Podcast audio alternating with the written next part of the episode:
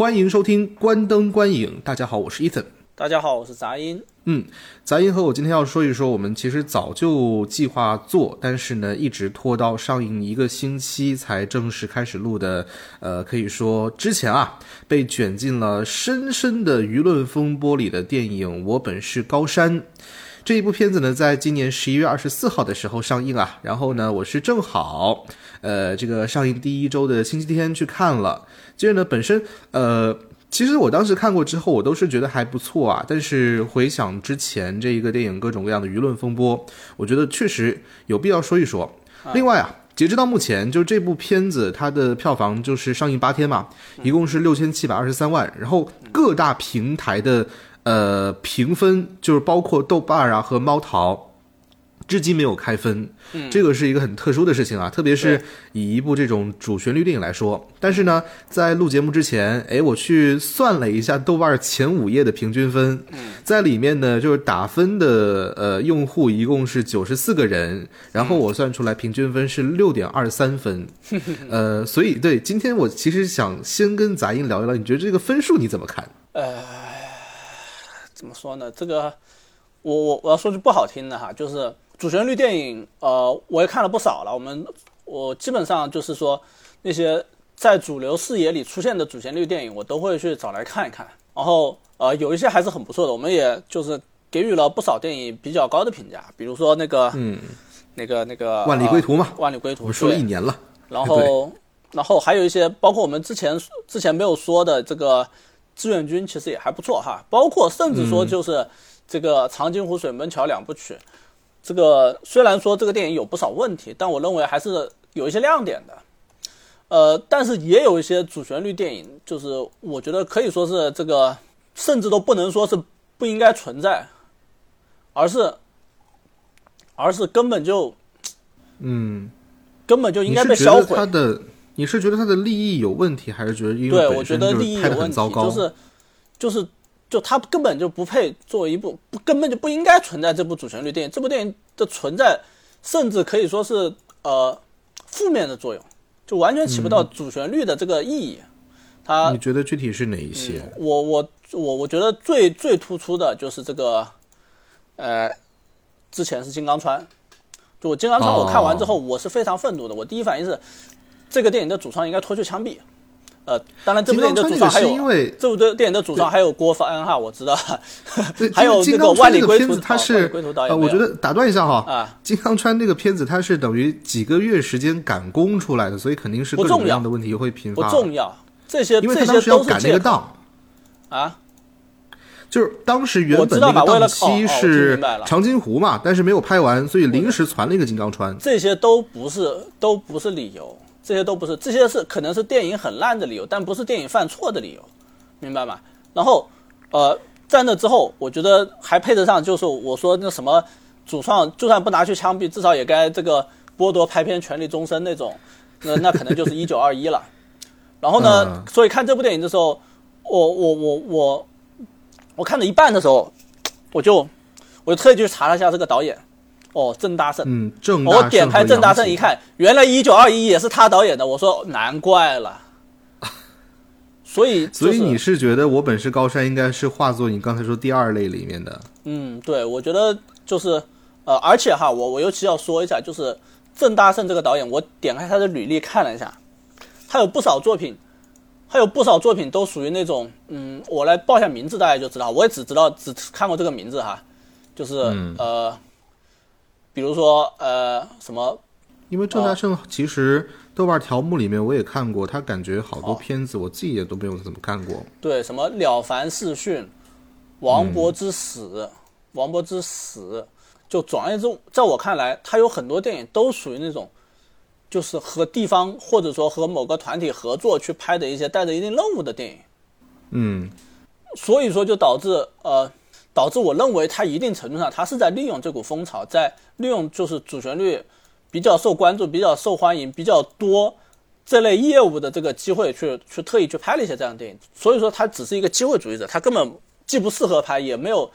也没资格拍。嗯，对，嗯，这个这个控诉很严重哈。其实我当时在看完之后，我想到的是，可能杂音会比较喜欢这个电影，哦但是没有想到，其实你是比较占这个六点二三分的成绩的，是吗？嗯，我觉得，我觉得六点二三分是对这个电影的评价。如果说还要套上主旋律电影这个这个外壳，这个这个这层外衣的话，我觉得它是不及格的。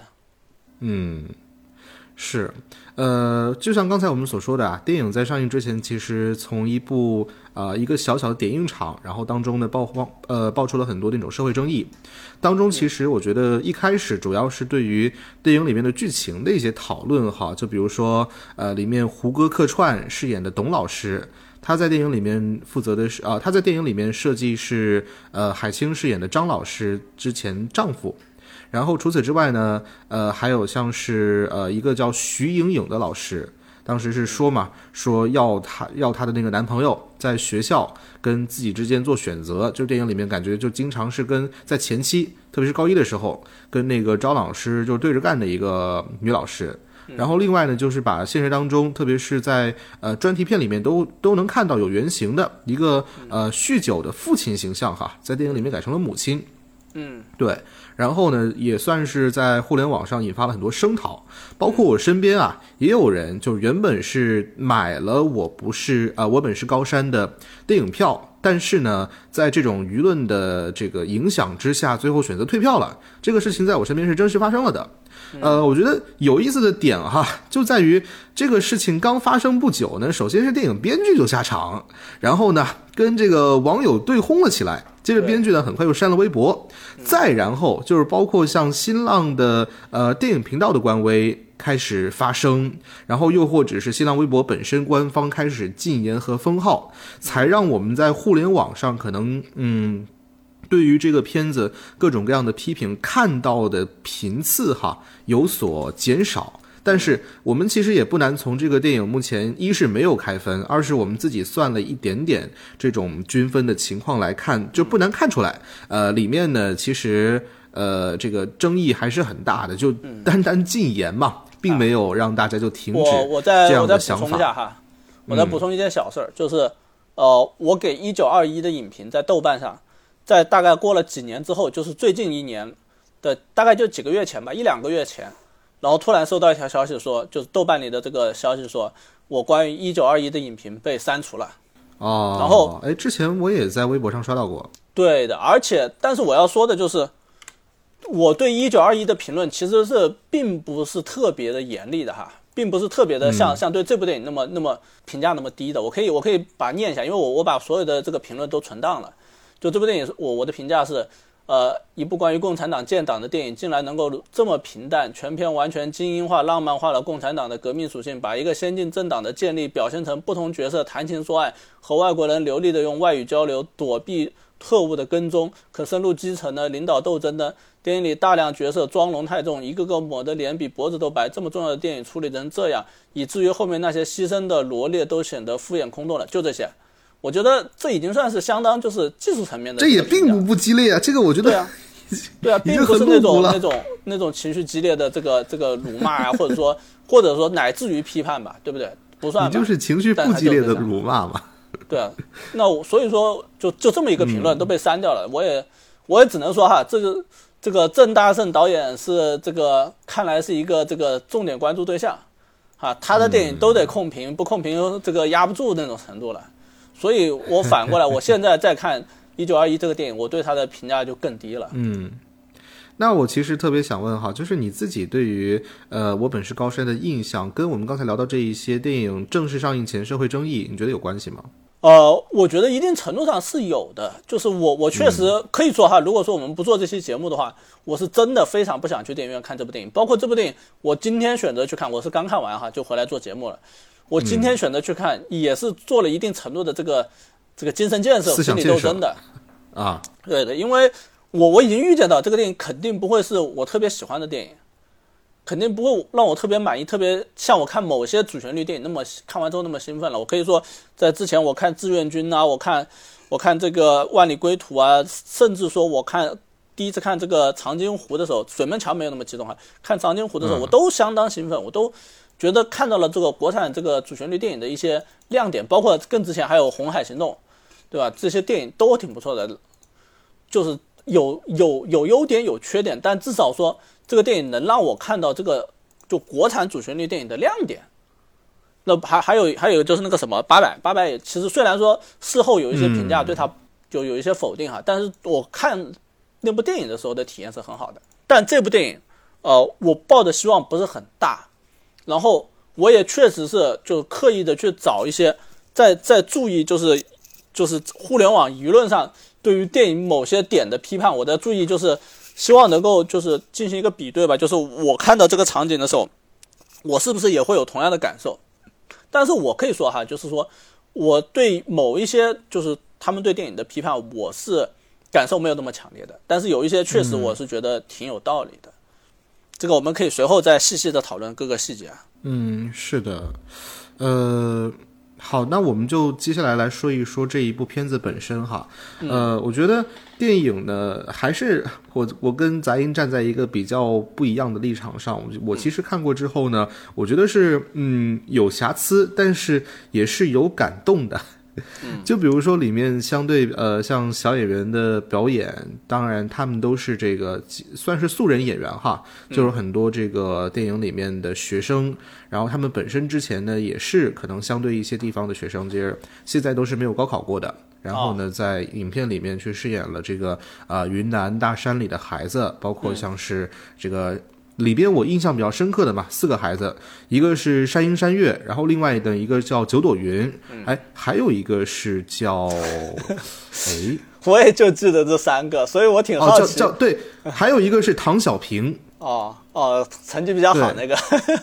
就是因为对山鹰山月这个是印象最深刻的嘛。然后九朵云是因为他一开始设定不是说那个呃左边的耳朵有一些问题嘛，就跟那个张老师有一些更多的戏份。然后唐小平是一开始就是那个所有人在剪头发的时候，他是第一个跳出来说那个老师我要剪的那个人。对的对的对的。但是呢，我我我在我看来哈，我我觉得这个电影我有一个非常不满意的地方，就是他。对角色形象的塑造非常单薄。嗯，对你，你刚才跟我说你觉得刻板。嗯，对，刻板既刻板又单薄。就刻板说的是，就是编剧他眼中的穷人都是千人一面的，就穷人或者说农民都是千人一面的。然后是你可以这么说。单薄是就是这些形象，我在我看来就觉得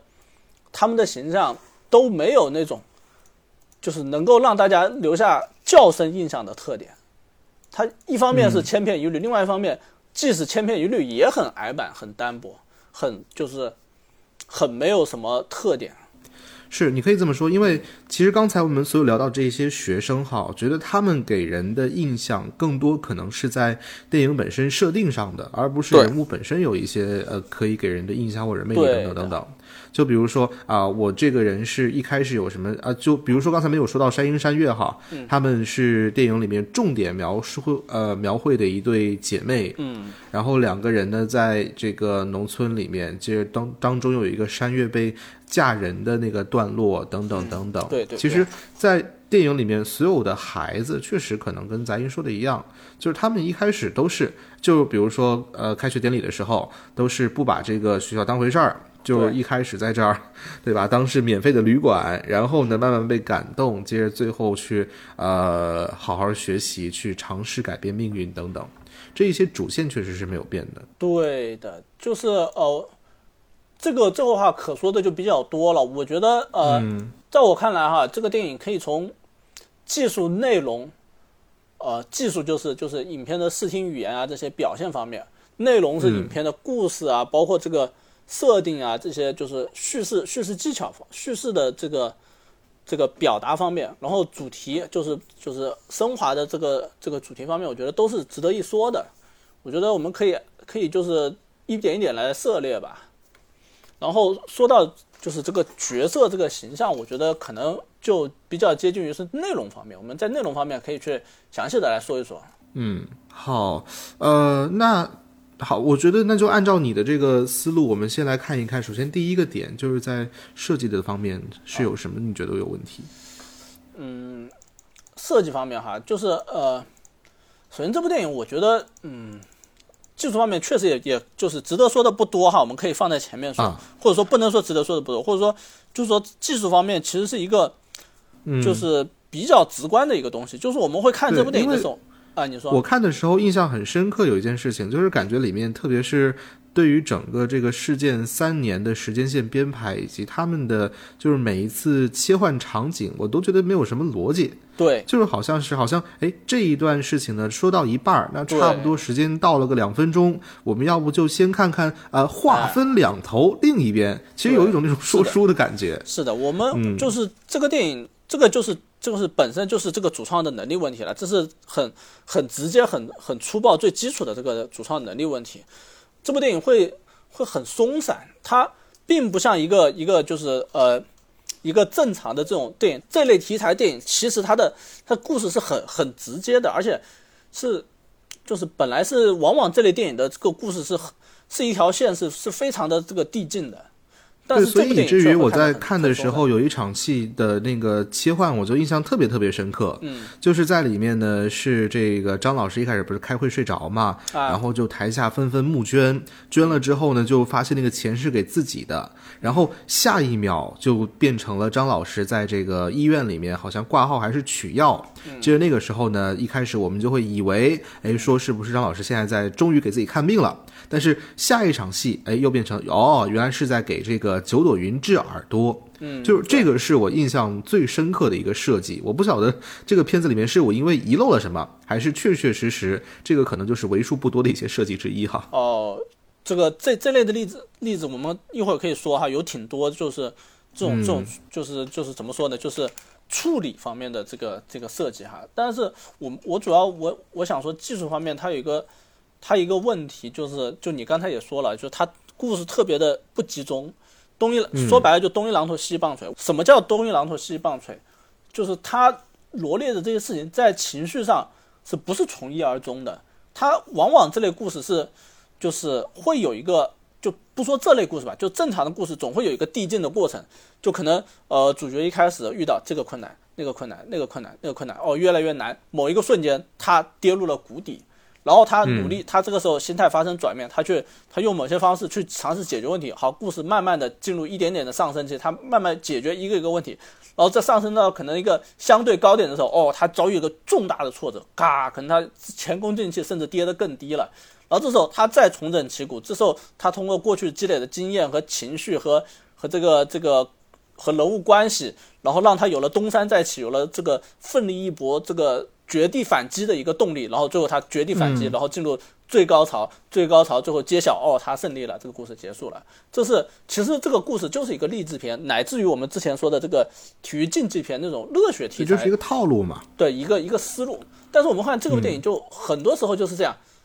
哦，这个遇到一个低谷他解决，遇到一个低谷他解决，遇到一个低谷他解决，哦，然后这时候来一个高潮，来一个那个高潮就是可能地方拨款下来了，大家。啊，一片一片祥和，是吧？又升又升旗，又穿校服，啥都有了。然后乃至于后面还有一个类似于的这样的高潮，就是某一个瞬间，大家都同学们都开始自觉的努力学习了。这仿佛这个故事在这个时候就可以完结了。哦，但是最后又冒出来一个事情，然后又又折腾一段。然后最后是是是，我觉得这个东西就拿里面的山月啊，还是山鹰那个角色来说，就特别贴切。就这个角色是不断的离开学校，好像离开了三次，分别是可能家庭原因啊，回家种地。对，然后又或者呢是进城打工，然后又或者是因为什么什么事，甚至在后面就像咱英说的，哎，大家都已经在努力学习了，可能又因为一些原因而面临要这个退学的困境。啊，就他是一个不断在退学的角色。对，所以这这是这就是导演设计上，不管是这个能力上的缺失，还是说这个诚意上的缺失，我们就会看到这部电影非常的就是不电影，它不像是一个。一个就是，它确实在这一点很电，很像电视剧哈。对，所以我当时会有一种感觉，我觉得它是不是可以按照这种三年的时间线，然后分成三章去拍，每章去解决一个事件那种。其实这个电影本来是很好去设，很好去去往这方面设计的，因为它有一个嗯很明确的高考倒计时，对吧？然后它还有一个很明确的目标，就是让这些学生尽可能多的考上大学，然后这个。基础的目标是什么？百分之三十的这个本科率，百分之七十，百分之七十的本科率，不是百分之七十的这个叫达标率还是什么上限率？啊，上线率对对百分之一百分之三十的本科率，好像是这样的，然后最后是百分之可能是百分之百分之百的上线率。对百分之百的上线率，然后百分之七十还是多少的这个本科率，总而言之就超额完成了目标，哈。但是本来就就这两点其实是一个就很常见的热血题材，或者说就是这个这个竞技题材的常见的处理，就是在第一幕的时候目标给你，然后然后还有一个倒计时，这个倒计时在其他的电影里面可能就是一个比赛，那个时候决赛开始了，那个时候比赛开始了，前面可能穿插的是一些小比赛，或者说这个小组赛，然后最后哎，对，啊但是我其实想到哈，就是电影里面你你要说有没有这些元素，它确实有。就比如说后面的这个在教学楼上开始挂，距离高考还有多少天？对然后另外还有一张图，就是说我们现在开始爬山啊，大家现在已经到山脚下、到山腰了那种东西。对你觉得为什么说电影里面明明有这些元素，但是却好像没有用好？因为呃，怎么说呢？其实这个这个其实说起来就就就可以慢慢的就是转进到我们下一个这个就是叫做什么 topic、呃话题，就是内容里的哈。边去，对，就是我们刚才说的技术方面，现在我们可以慢慢往内容方面引。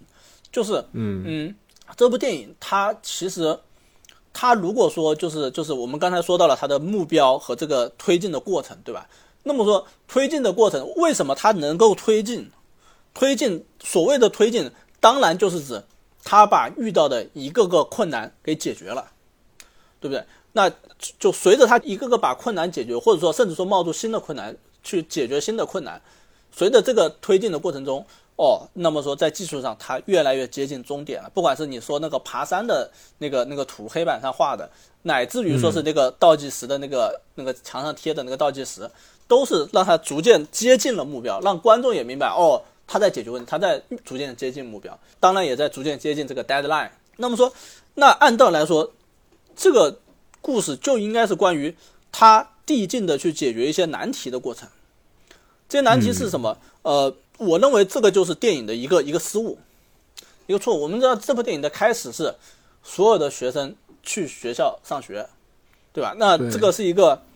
就相当于始就是开学典礼。对开学典礼，所有的学哦，开始。是，对，开始是学生陆陆续续到校，对。然后通过各种山路啊等等等等，然后下一场其实那么说开学典礼，对，那么说第一第一场戏就给出了两个信息，就是那么嗯从一开始，这些人是都愿意去学校的，嗯。不管因为什么原因都愿意去学校。这个本来这原本其实这本来就是影片的一其实一个很重要应该攻克的难题的，但是他他就导演他把他反而他把这个难题移到后面去了，就是就设计成什么有的学生来了之后又走了，这个其实我认为是就是有一点把这个把困难啊就是转移了，然后这是第一个，第二个是我们会看到呃一开始这个电影的难题是穷，没有钱，嗯，就电影抛出的第一个难场都是啊，沙地，说是泥地，更严重，对，是是穷没啊有，钱，对对对，而然后我们会看到这个电影解决穷和没有钱的办法，只是在某一个瞬间，可以说在某一个瞬间哈，拨款下来了，问题就解决了。嗯，它并没有一个、呃，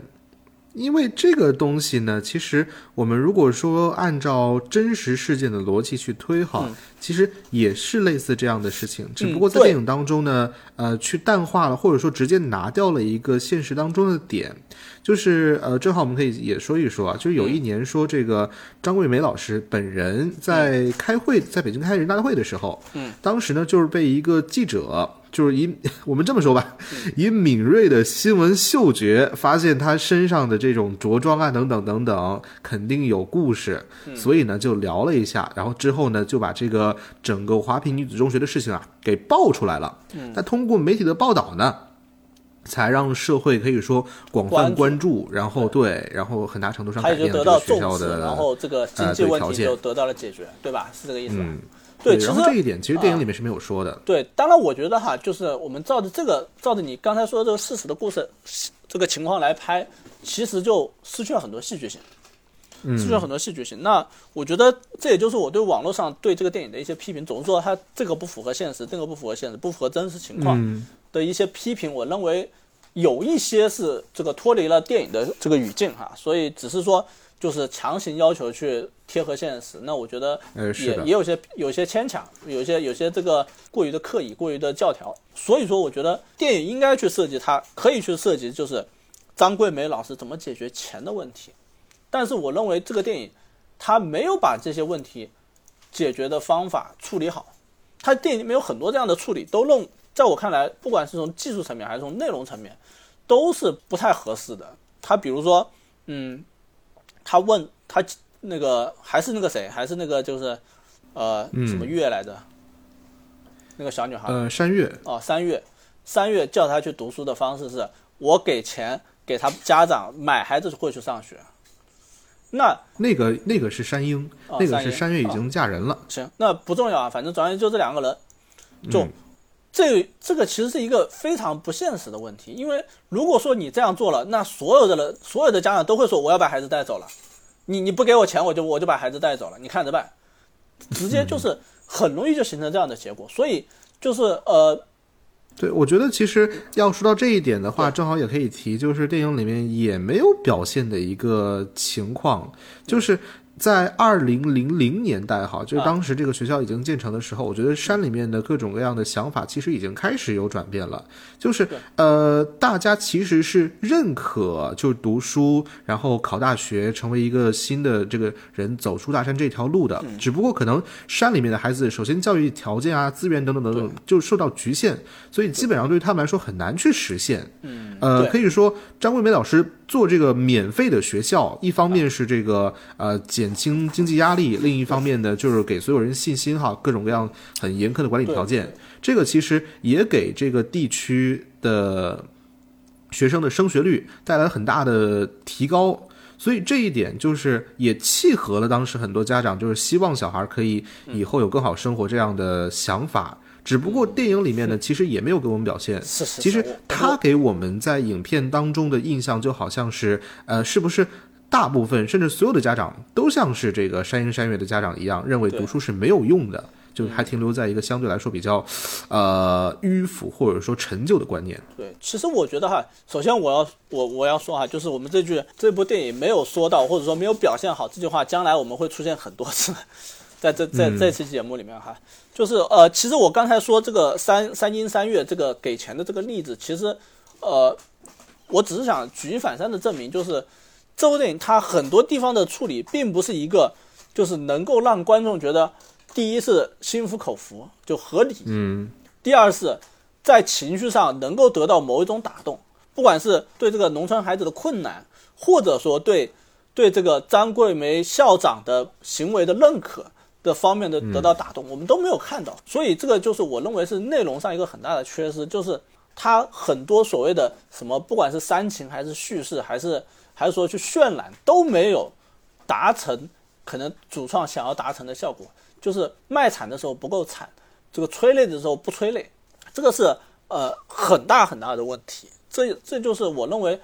这部影片在我看来很拙劣的一个一个很重要的原因。那刚才你说到了哈，就是说就是农村有了一定的这个这个教育改变改变这个改变人生的这种这种思想，这个我认为是一个相辅相成的过程。就是呃，首先我认为这其实算是影片很值得大书特书的一个点，就是如果说我们我们会可以换个角度想一想，这其实也是这个影片就我们刚才说的没有做好的一件事情，这其实是很值得回答的一个问题，就是张桂梅老师她做成这件事情伟大在哪儿？或者说我们反过来说，她只是因为她能够拉到省里的省里的这个这个经费吗？肯定不是，对不对？又换句话说，她只是因为她有能力把这几个老师把这些孩子按在学校，就就他就伟大了吗？我认为都不是。我认为他最特殊的一点在于，他看到了农村孩子对教育的那种，并不像城市里那么高投入的一个一个思想。嗯，说白了就是，我们再说说的简单一点，就是说，可能某某些农村的那些人会有一种相对特别短视的这种观念，觉得读书没用，或者说读书不值得，或者说呃读大学不值得，我读个初中就差不多，读个高中最多了的那种思想。那他他想要做的不是说不光是说，当然行为上是哦让这些孩子去读大学，但是实际上他最想做的，或者说他最底层的这个这个愿景，是希望扭转人们这种我要我就在大山里过这一辈子，我就我就在大山里面这么这么混吃等死，这个到了二十岁就就生三个孩子的那种那种生活，他希望能够扭转人们这种观念，让让让农村的，尤其是农村的女孩子哈，意识到有一个更广阔的世界可以供他们去去探索，去去去努力，去去去去创造，去感受，去去去发现，去去建设。是这个，是的，这个才是关于这一点，其实我正好想补充一点啊。我们其实总结一下，就是在于电影里面也说到一句话，就是说，呃，教育好的一个女孩可以改变三代人的命运嘛，分别是自己、自己的母亲跟自己的下一代。然后，实际上电影里面也没有提到的一点，现实当中真实发生的一个事件，或者说真的就是，呃，目前基本上我们可以在各种，比如说二零一一年的央视十套的节目，又或者是二零二零年的一些节目里面，能看到的一个。明显的，当中张桂梅老师自己提到的，说为什么要建这个免费女子高中的原因，其实是在于电影里面没有说到的。一个呢是这个，呃，他曾经是这个担任当地的一个算是福利院，就现在叫儿童之家的一个院长，这是其一。然后呢，是他在担任院长期间，他逐渐发现，在当地的一些弃婴，特别是弃婴的女孩特别多，所以他会。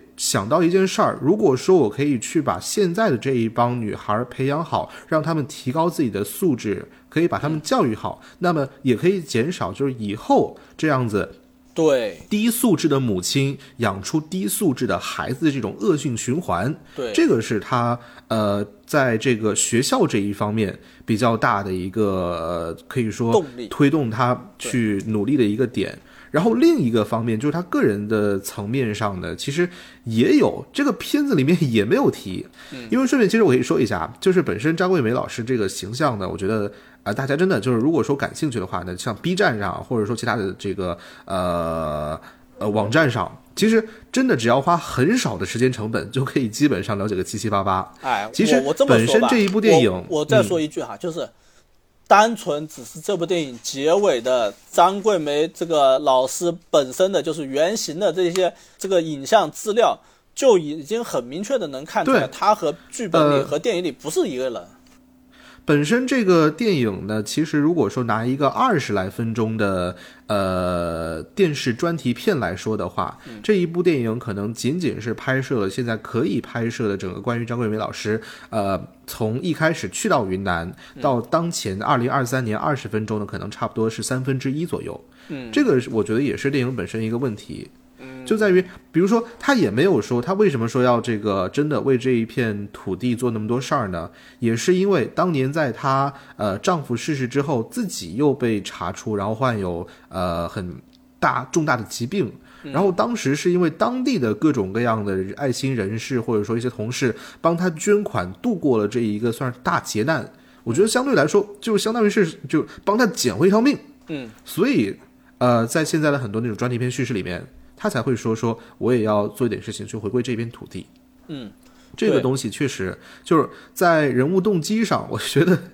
之所以现在很多呃叫什么。呃，影评啊，或者说是短评评论里面会说说这个片子看完之后呢，感觉还不如去看那些专题片。有很大程度上就是在于本身这个电影其实它的呃信息量，或者说整个涵盖的呃人物设计和叙事的方式，它甚至可能你会觉得没有一个二十来分钟、四十分钟的对四十分钟的专题片有效，让你全面的去了解那个人。我觉得也是有这样的问题。其实就是要说起来哈，要细数起来，这个电影肯定问题是非常多的，包括就就你刚才说的这个，就是影片的开头，这个张桂梅老师对学生说的，啊，这个一个大学生可以改变三代人，但是他说的场合怎么？是大家就傻乎的坐在那儿的时候，呃，这个就就这么说了这句话，然后嗯，他既没有用用内容去证明这一点，就没有说去去用用某些叙事去。去向观众，或者说向向这个学生去证明这一点，为什么能能改变三代人？没说，他也没有说所谓的改变是什么改变。你你好好学习，你到底得到了什么？是哪一种改变？是他说说到底，他说的都是你们有选择的权利，让你们这个不是一个就是对农村人说话的对老师的这个姿态的语言。这个是对城里人说的，因为对于农村人来说，大他们在山里面生活，就是他们所有能看见的选择。什么只有一个坐过？飞机的人才会知道，我可以选择坐飞机和可以选择坐火车这件事情。所以我为什么对对这个电影，我说大家看看结尾那一小段这个张桂梅老师的影像影像内容，大家就会觉得跟这个电影里面的张桂梅完全不一样。为什么？我们后面后面那个那段影像两个场景我，我都现在还记得哈，就我觉得很明显能体现出差异。一个是张桂梅老师抱着一个可能类似于这个呃三月的一个女孩在那说，哦，你在等我是吧？没事儿，这个等你等你初中毕业我就来接你啊，别别担心，放心，我初中毕业我就过来把你接接去读书，嗯，对吧？第一，这是第一个；第二个是张桂梅和一个这个小孩的家长，这个妈妈说，你孩子读了大学，就等于你读了大学，你要代表你你妈妈去读这个大学。这个话我们电影里面的张桂梅老师说过嘛？哦，对吧？这哎，我终于想起来我在哪儿看到这一段了。我说我是好像看到这一段，但是我又找不到。尾啊，结尾字幕的时候出就。电影的字幕的时候走的是吧？对，所以我就想想说，这个影片的第二个点啊，这第一个我我认为这个、这个内容上很大的不足，就是他他没有把这个角色遇到的困难和解决的办法给打磨出成一个既真实又能够打动观众的一个状态。第二是我认为这个主创对张桂梅老师的塑造是非常失败的，我可以说是非常失败的。他哎，其实关于这一点，我自己是画在另外我觉得相对优点的部分在说。哦因为看完之后，我觉得我的感受也特别真实哈，就是、啊呃，这个片子我觉得有一点是做到了的，就是他至少在做一个对于那种伟人歌颂方式的新的尝试。啊，就是说，他同时去做了一个品格高尚，但是并不讨喜的角色。嗯这个我觉得是可以，对我觉得是一种很很很勇敢的尝试哈。啊就高尚这个事情，自然不用多说啊，就是我们常说那种啊毫不利己、专门利人。就比如说刚才提到的，去给九朵云，对吧？收到捐款之后，先治耳朵，然后又或者是呃，基本上这个从零零年代一直到现在二十多年，一直在这个大山里面奋斗这样的形象，他其实是做了的。呃，然后不讨喜呢，当中也有，又比如说是像这个特别我印象很深刻，比如说它很轴啊，有时候又很古板，以及当中对于这个呃旗下就是各种教师整管理方式的过于严苛，对吧？那这个东西确实我觉得是会有很大争议的。因为我觉得像是以前你去叙事这一种毫不利己的人物的时候，哈，这种伟人的时候，我们可能就是会用一些过多的正面，正面到不真实，去神化一个人的形式去做。但是在这个片子里面，确实它既展示了这个呃人物的初衷的高尚和美好，但同时也去呃表达了就是他作为一个个人在形式上的各种各样的局限，以及他在得到了相对应的帮助之后，才可以真正的去实现他的理想这样的情境。就比如说电影里面通过杨浩宇饰演的这个教育局长的角色嘛，啊，对对，其实他不是也用台词说吗？很大程度上就是帮助张贵呃里面张老师顶住压力，然后让他能在这三年里面去证明自己，等等等等这些东西。我觉得在我这里，其实这个算是一个小优点。呃，我我明白你的意思哈，我觉得我我认为你你从这个角度的阐述是没问题的，但是我认为主创在执行上还是出现了很大的偏差，就是主创这个思路是对的，但是他没做好。第一点是就是呃，我认为主创他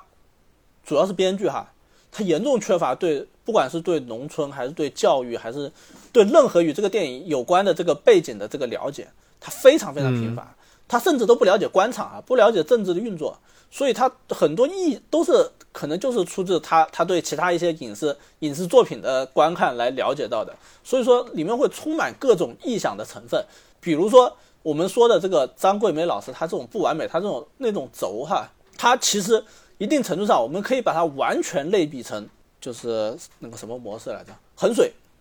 我们知道衡水模式吧？衡水中学，对，他就跑步吃饭十分钟对对对解决。对，而且我可以很大胆的说，这个编剧他绝对不是衡水模式培养出来的人才。嗯，为什么？因为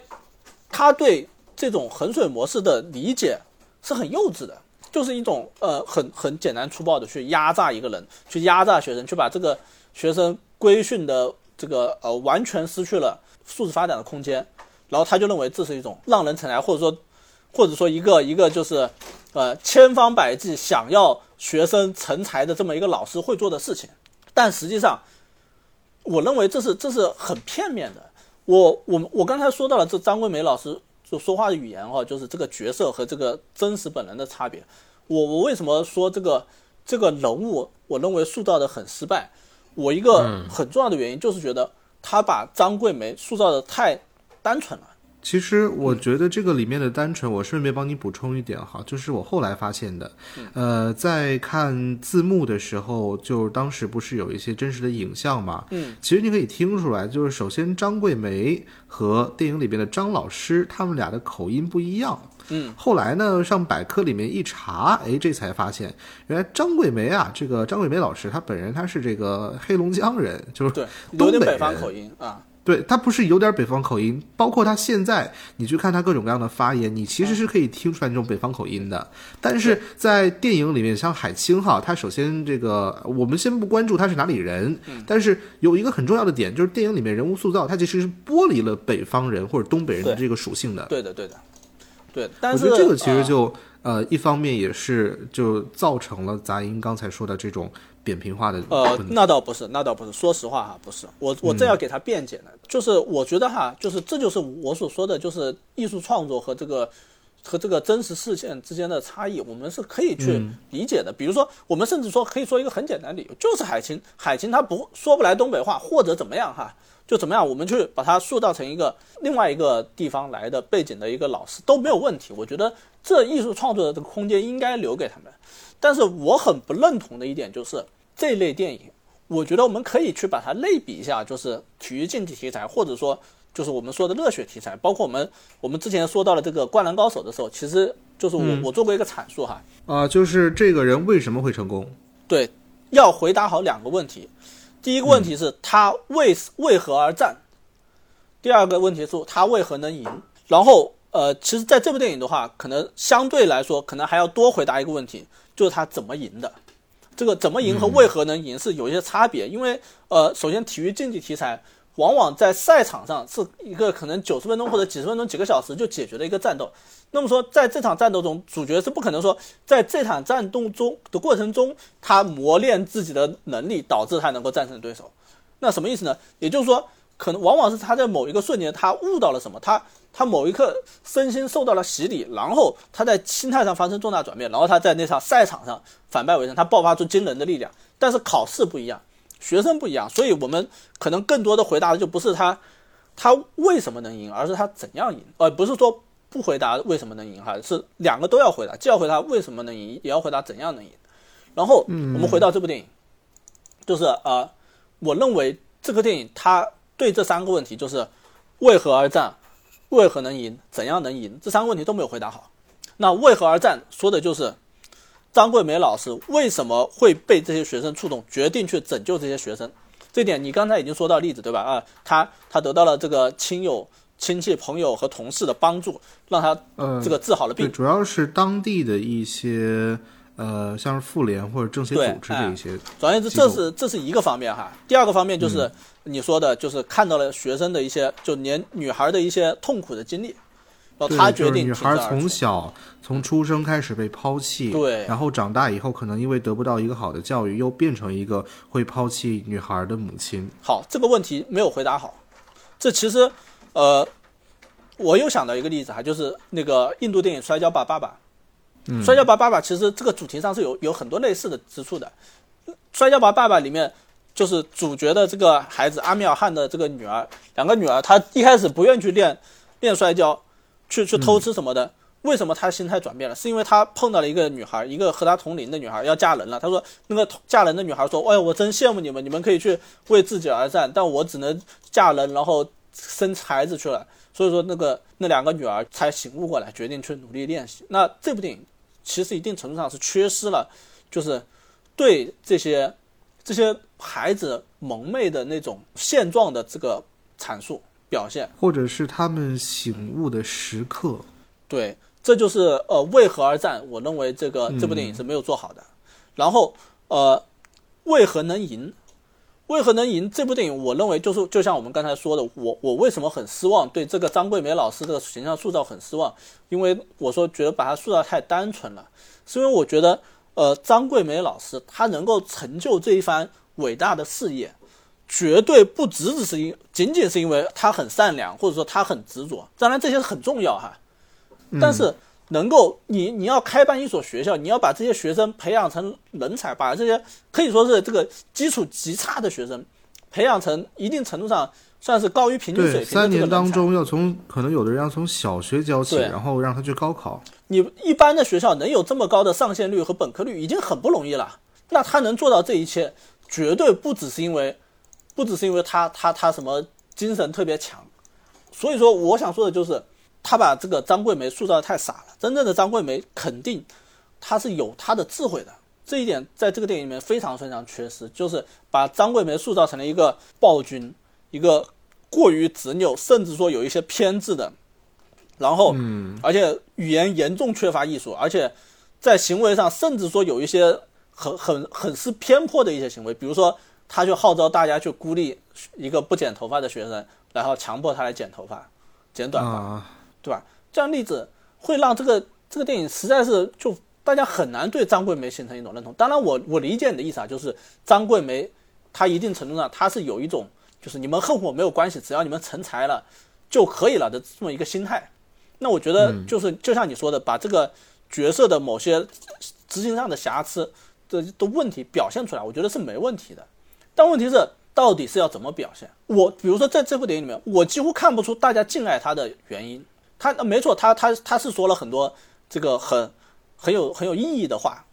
他是就是帮助了学生很多事情，但是他真的没有去体现出那种他除了很惨啊，就是就是不停的去展现他吃药，他他很痛苦的内容之外，他和学生的那种共鸣，那种就是在手段之外的那种情绪上的那种那种那种交流很少，嗯，所以说。这部电影，我们看到后面他怎么样，学生去爱戴他，怎么样，甚至说学生去幡然醒悟，去去好好学习，我认为都站不住脚。很大一部分原因就是因为张桂梅解决问题的办法只有强力，只有那种非常生硬的这种强制，而缺乏就是作为一个老师，作为一个可以说他他以他这个身份就是必须具备的那种那种智慧在里面。是，甚至我觉得这样回忆一下的话，他的呃很多哈在电影当中的举动以及行为，或者说就就举一个最简单的例子，就是在跟教师开会的时候呢，跟老师说咱们以后周末就不休息了这句话，其实本身他的这个处事方式是非常父权的，我我感觉。我们现在去说上升到父权之类的，嗯，其实是有一点，就是我相信张桂梅老师她做这些事情的时候，肯定会有一些引起争议的地方。然后，我觉得这个片子其实有一个很重要的点，就结合你刚才说的那一个衡水模式，嗯，当中呢，也不难看出，就是首先这个华坪女子高中啊，确实她用的模式是比较激进的，嗯但是这是在一个特定的语境之下才。激进起来的，对的。其实我觉得电影本身就是在于，呃，可能在叙事的时候没有把这个特殊的语境或者说整个环境形容到足够好的地方。就比如说，为什么这些女孩可以呃真的去考出来？就像刚才咱也提出这个问题一样，其实我们如果说从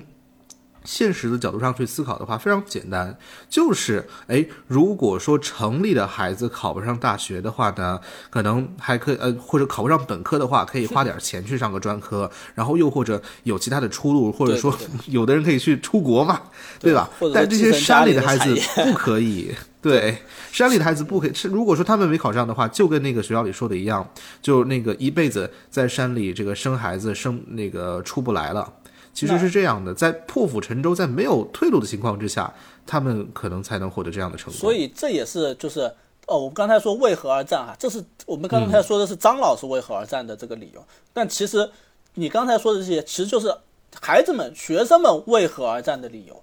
这个电影也没有给孩子找好这些理由。我觉得他不是没有找好这些理由，嗯，而是这一些理由就跟这个山鹰的反复退学一样，在反复的被解决和提出来。嗯，对，一定程度上是的哈。嗯，你说的是就是呃，三鹰是一个类型的这个例子，但问题是，其实这个就是还有很多类型的就是困难，它是没有得到涉及的。所以我我一直在强调，就是这个电影的主创，这个电影尤其是编剧。他缺乏对这些人基础的一个认知，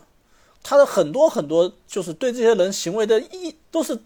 那种小资产阶级的那种臆想。那种小白领，小资的这个的问题是因为他写的这一些戏里面其实是缺少细节的，一直他在推进不光事情啊，对，缺少细节。我的意思是，一个方面，他在推进一个事情进展，然后在不断的发生新的事件，但是这些事件因为没有细节，所以很快的就把一个故事或者说把困难给解决了，以至于他必须要编排一个新的困难、新的故事，然后再把它解决。所以才会到造成后来我们看到，就是刚才我说的，就是不断的，哎，孩子们啊，一开始不想学，又想学了，又有困难，要不我还是不学了吧？不行，这个老师又把他抓回来，那我还是继续学吧。哎，家里边又说你不行，你要回去，那好，那我就回去。就小孩一直是他，甚至。就比如说，哎，还是还是山鹰这个角色啊，还是最后就比如说那一场戏，其实我印象很深刻。我觉得它是一个，呃，是这个电影里面一个印象很深刻的，或者说可以拿出来单单说一说的很不错的一场戏。对对对，就是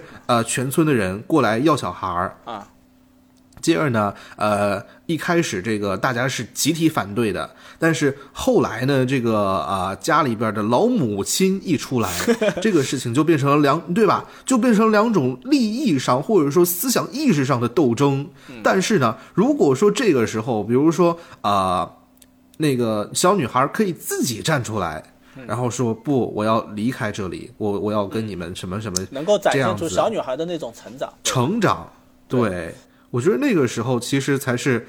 真正实现了这个呃啊，就各种人物弧光的地方。但是那个时候我真的很不解哈，就是最后呃是靠的是一方面是张老师跟那个老师们的阻拦，然后另一方面是整个教学楼的学生们去啊，对那个地方就是喊加油那件事儿，我也觉得很奇怪。我觉得正常哈，像是我们以前念书的时候，如果说有这样的情况呢，肯定就是。要么就是有人会说那个谁谁谁不走，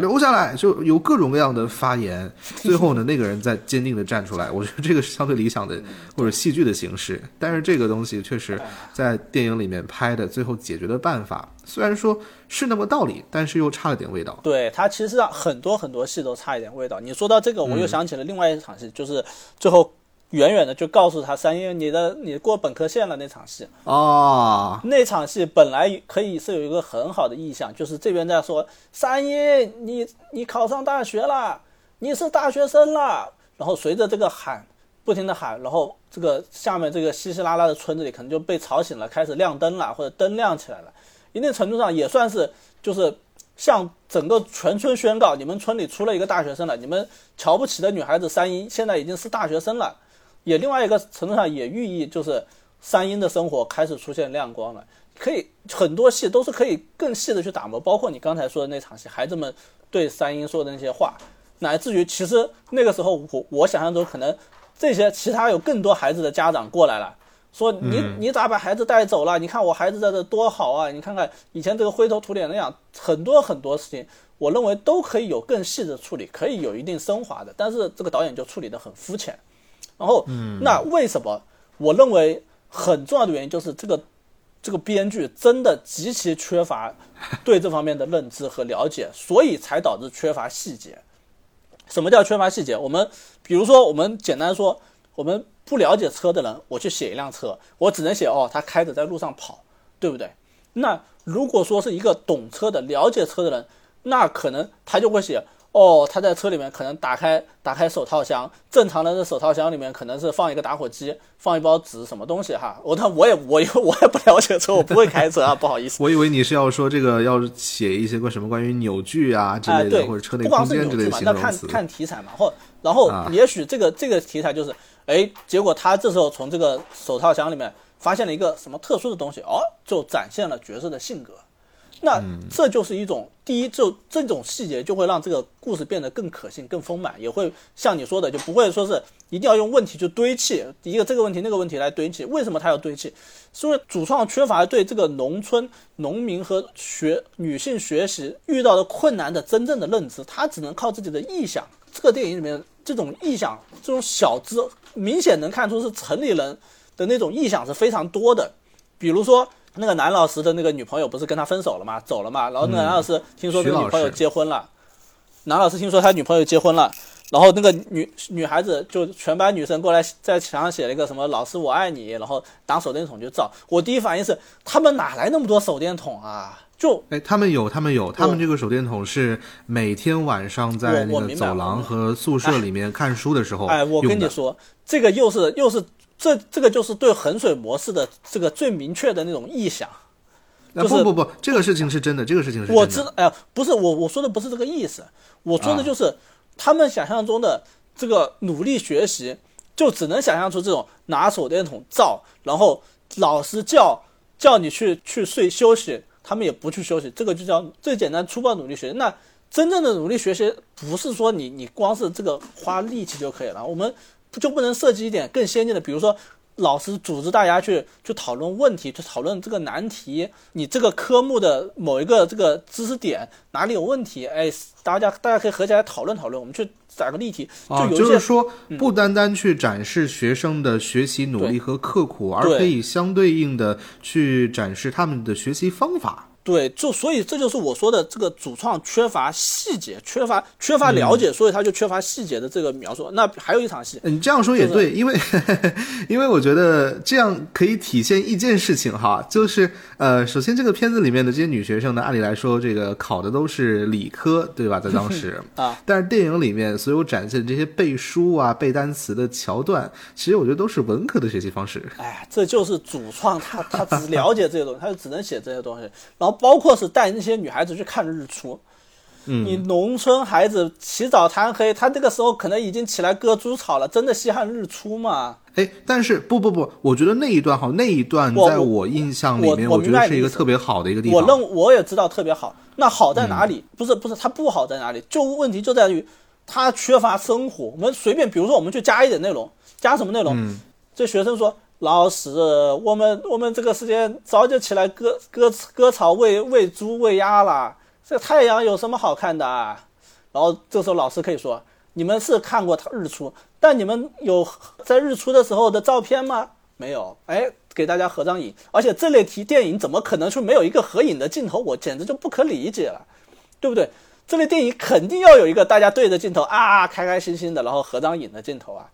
对不对？那本来也许这么一个细节就可以让这个电影变得丰满起来，也可以哦，让观众就有这种感觉啊，这些孩子那一段呃，我觉得我要再搬一搬啊，嗯，对，我要再搬一搬，因为那一段也是一个我印象很深刻，而且我很喜欢的地方，就在于他们其实条件很苛刻。你说按理来说，想要去支持这一帮孩子有更多的学习动力的，有一个很简单的方式，就是带他们去看一看外面世界嘛。但是因为对吧？因为资金的这个缺乏，所以没有办法。所以当时我也在想这个事情。怎么解决？但是电影其实在这个方面设计的非常诗意，就是他们爬到一个山岗上去，然后指着远方说：“那边多少多少公里有什么什么学校，那里有什么什么东西。”就是这样子，就是做做是的，不，你可以说它是画饼，但是这个也是一个特别在那个情境之下很有实际意义的一种畅想。我觉得这个这个画笔是挺不错的。这个看日出，在我在我这儿，我觉得是一个特别浪漫，而且确实是加分项的地方啊。对，我明白。但是影片有很多戏都是就特别直的，遇到问题解决问题，遇到问题解决问题，遇到问题是什么？哦，小这个学生没有没有没有远见，这个这个眼界太小。解决问题，我们去山顶上，这个给大家念一段，这个就行了。对，我觉得其实确实可以像刚才我们结合刚才那个事情一样去想，就比如说在学习的时候，可能三年一开始非常一鼓作气，再而衰，再而衰，三而竭嘛，对吧？而再而衰的时候，就是说你们要知道你们来的时候是什么样子，然后我要我要带你们去看一看。对，接着呢，老师再想办法，哎，要不咱们去山上，然后下一场戏再转。其实不光是这样的，有很多机会就是。很多这个情节是可以表现出，就是给孩子念想的。他看日出是一种很有意境的，但是这个可能只只能有一两场这种以浪漫来打动打动学生的这个这个戏，啊，不能太多。但是我们可以反过来，可以加一些用现实来打动学生的戏啊。那或者说包括很多细节都可以，比如说我们很简单，这些城里来的老师跟学生朝夕相处，城里来的老师能不能去向学生展现一下？你们如果说考得好进城了，你们能够有什么新的新的收获，对不对？比如说课堂画饼这个环节，不过哎对，比如说我手机，手机是很直接的，对不对？哦，那个时候可能早了一点，没手机、啊。零零年代那个时候没有手机，按键就没有那机种很好玩的手机，那没有关系。某一个学生，比如说老师来，我带了一个生日蛋糕来，或者说就类似的东西吧，或者说我带了带了一点这个进口的农产品来，比如说呃这个这个车厘子啊之类的东西，哎甜不甜？哎真甜，或者说之类的话，哦或者说更直接一点，就是就比如说那个这个谈恋爱的戏，那学生可不可以说，哎呀你们老师你们好好浪漫呐、还谈恋爱哈？什么张张老师都不让我们谈恋爱，你们你们还知道谈恋爱哈？那那老师也可以说，你知道我和我和你另外一个老师是什么时候是什么时候认识的吗？什么时候认识的？我们是在大学认识的。你到了大学，你也可以去谈恋爱之类的这种，就是这哎这个当然是我觉得你举的这些例子都都不太合适哦，因为就是这个时候应该正常来说给学生的是一些就是在当地，特别在丽江，他们体验不到的东西。但是你说像是比如说水果呀或者恋爱，其实都是他们比如说现在逃学出去可能都可以啊拿到的。没有没有。其实我觉得应该是更更高的一些，或者说更理想的一些东西。我我想说的我觉得就是大学这个点恰恰是最合适的。嗯没有，我是我是希望就是这部电影它非常缺乏就是对所谓美好未来的具象化的表达。他一直在说什么你们要考出大山，考出大山要要进城怎么样？但是归根结底，到底进城干什么？进城去做什么？他说的只是说什么哦，这个从事一些职业，什么当老师、当律师、当记者，这都非常可笑的一些职业哈。非不是说我其实想起来电影里面非常可笑。嗯，我想起来电影里面有一段，就是好像是谁出去打工，嗯其实当时张老师就问说你那个干一天多少钱，啊，然后后来又好像举了一个例子说谁谁谁，对、这个东西其实它是有的，有这些东西在。对啊，问题是它只有这句话呀。七千到底什么叫？到底七千是什么概念？对不对？他后面甚至说张桂梅老师后面不是他来了一个老师，来了一个新来的老师嘛？你看见这个新来的老师，对农村的孩子来说，他这本身就是一种很新奇的这种这种发现。嗯，那，他会去好奇，哎，这个老师你是从城里来的，哎，城里有什么好的？你可以去去给给孩子去展现呐，对不对？可是他们当下那个条件其实很难去展现，真的你要说展现的话，也就是画画饼，他们确实拿不到新的东西哎到这儿来。很简单，不可能说最开一个直升机就降落在学校里面，然后就是说你们以后有没有那么夸。张，你很直接的、你这么说，那老师过来穿身羽绒服，值不值得这些学生羡慕？对不对？那些老师拎着一个金属的这个漂漂亮亮的拉杆箱来，那些学生见没就就羡慕羡慕？他们都是背着哎，但是这些东西相对我们传统教学模式里面来说，这个我觉得其实是很难，就是包括我觉得审查是很难接受的。怎么就很难可能接受了？因为我们就是说学学生应该更朴素一些，老师也应该朴素，不应该去干这些事情。朴素用个拉杆就是这个样子的朴素嘛？又也叫不朴素嘛？没有啊，这部电影里面一样会说到哦，你一个月挣二十块钱，我的另外一个学生挣七千块钱，这也不朴素啊，对不对？这部电影不是你二十跟七千这个事情不一样，这个是这个是工作上，就是说给他提供一个这样的机会，你以后也可以这样。但这部电影已经就是物质你你也已经跟物质说了，就是跟呃希望工作，我觉得是两种概念。你也你也已经说了，就是希望希望在这部电影里面展现出那种未来生活是怎样的一种一种一种一种一种表达。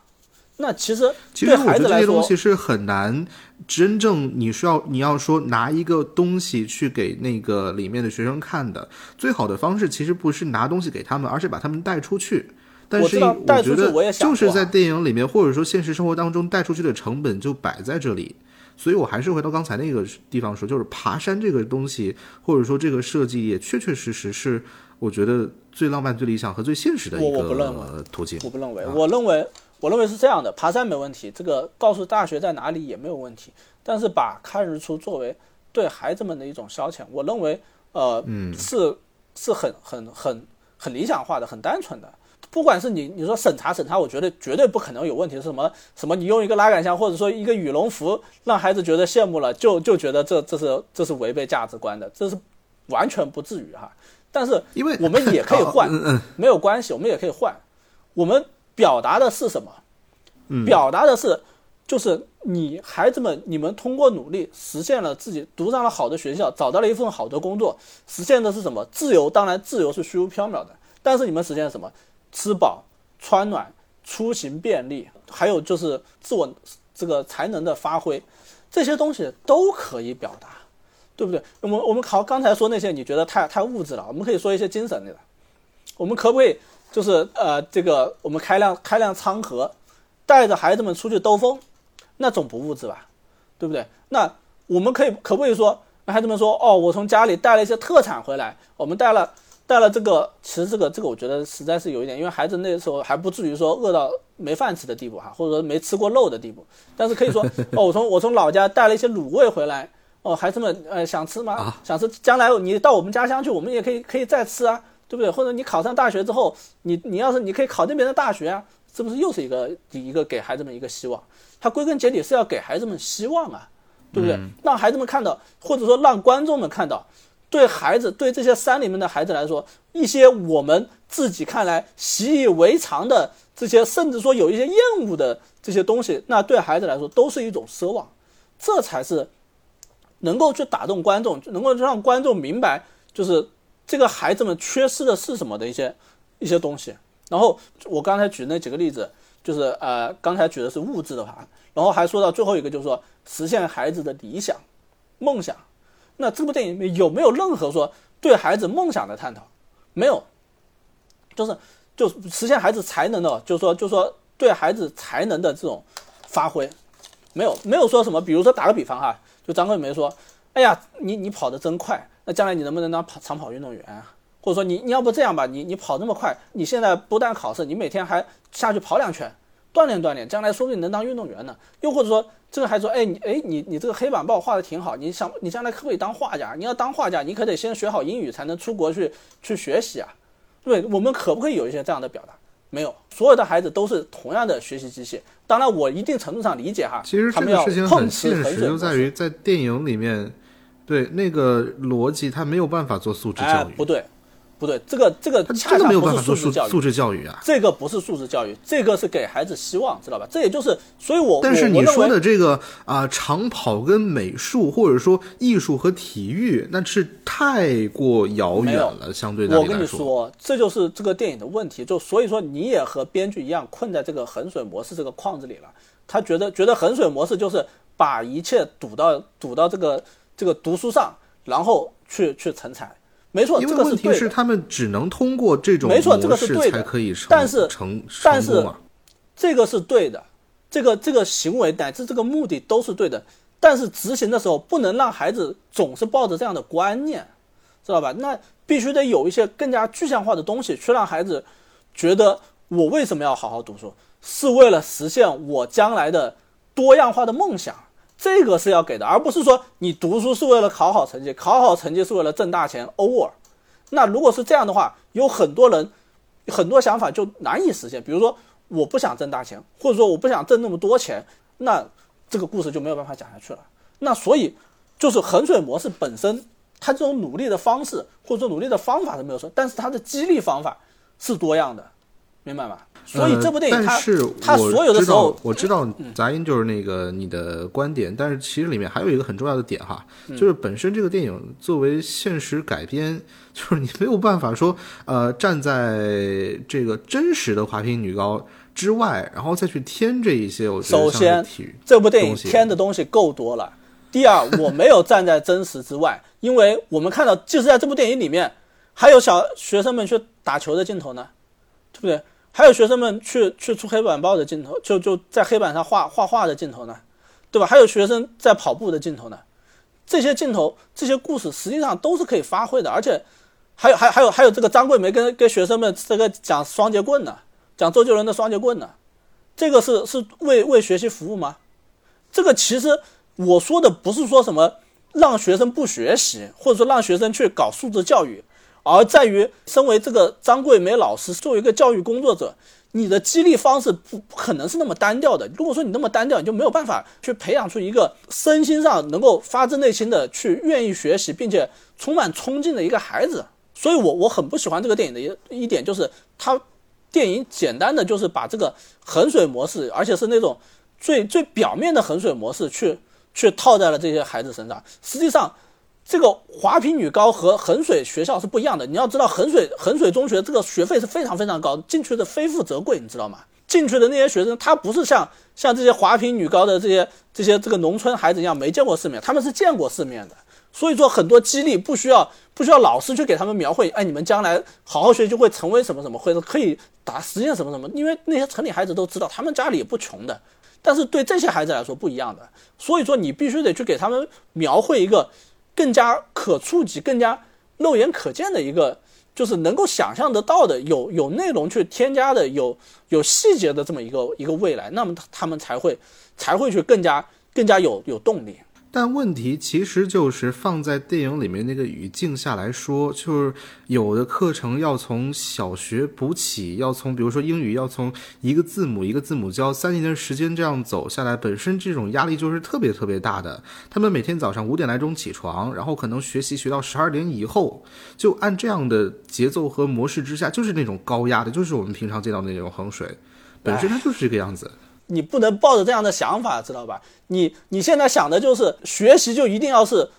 二十四小时 twenty four seven 一直这样学下去才是效率最高的方法，但实际上不是的，知道吧？就实际上你去一定程度的放松，或者说一定程度上的这个不叫放松了，甚至只是说这个这个舒缓，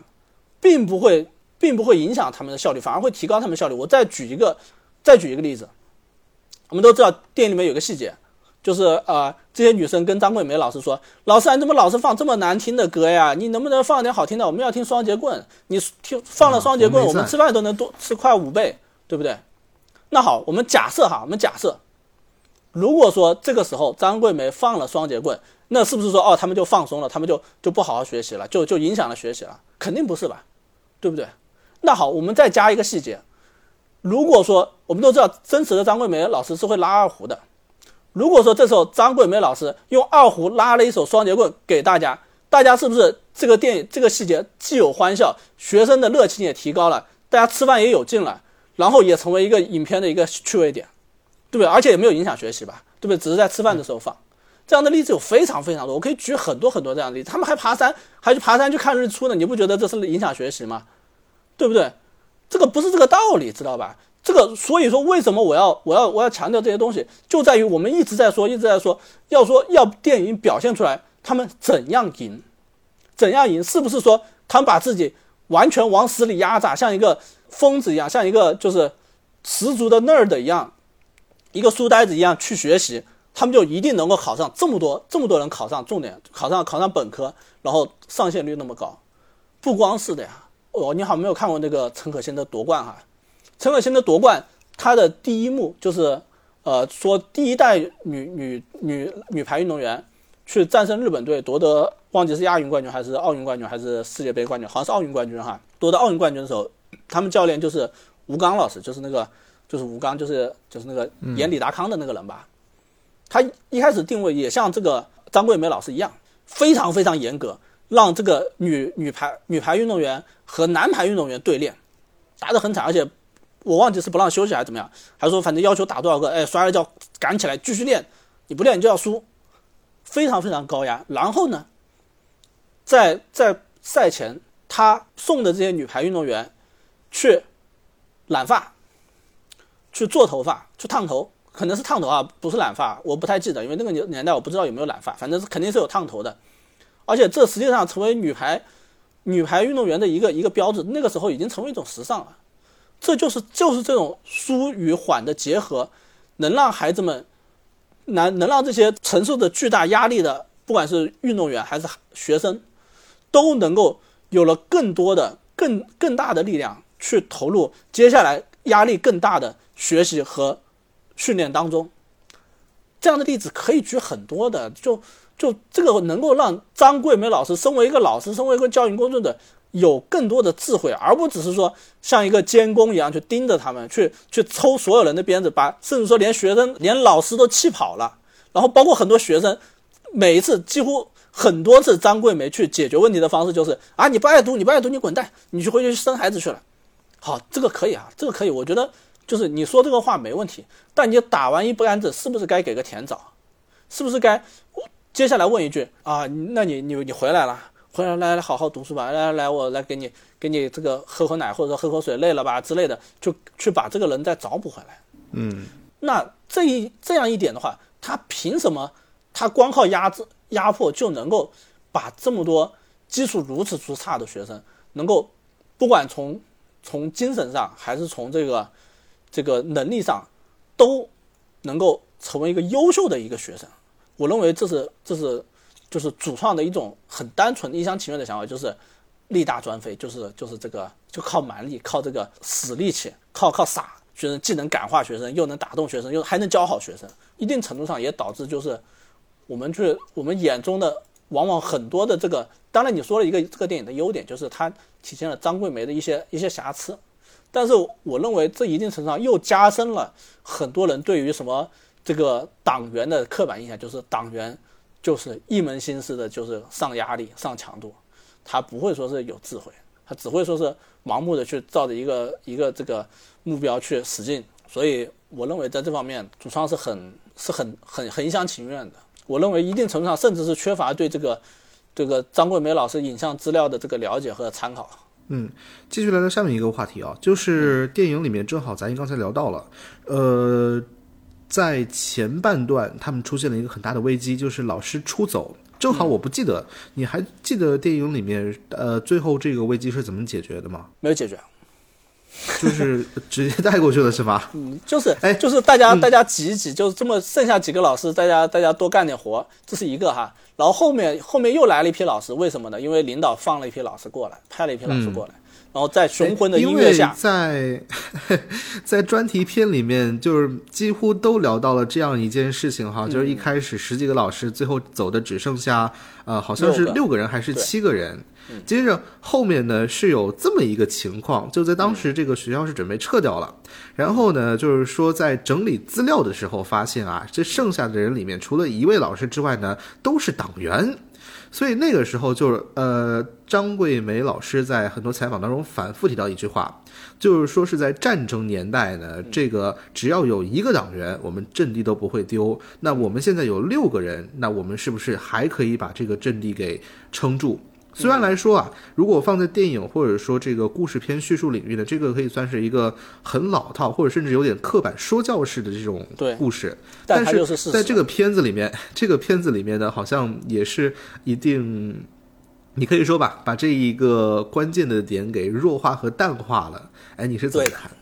呃，我认为这个从两方面都有一定的合理性哈。嗯，首先呢，嗯。我我理解很多就是对电影批评的人说的，就是张桂梅远比这个电影里面表达的要伟大要无私。嗯，这个有很多这样的例子啊，比如说张桂梅老师一直都别着党徽啊之类的，她一直都说是党的信念来支持她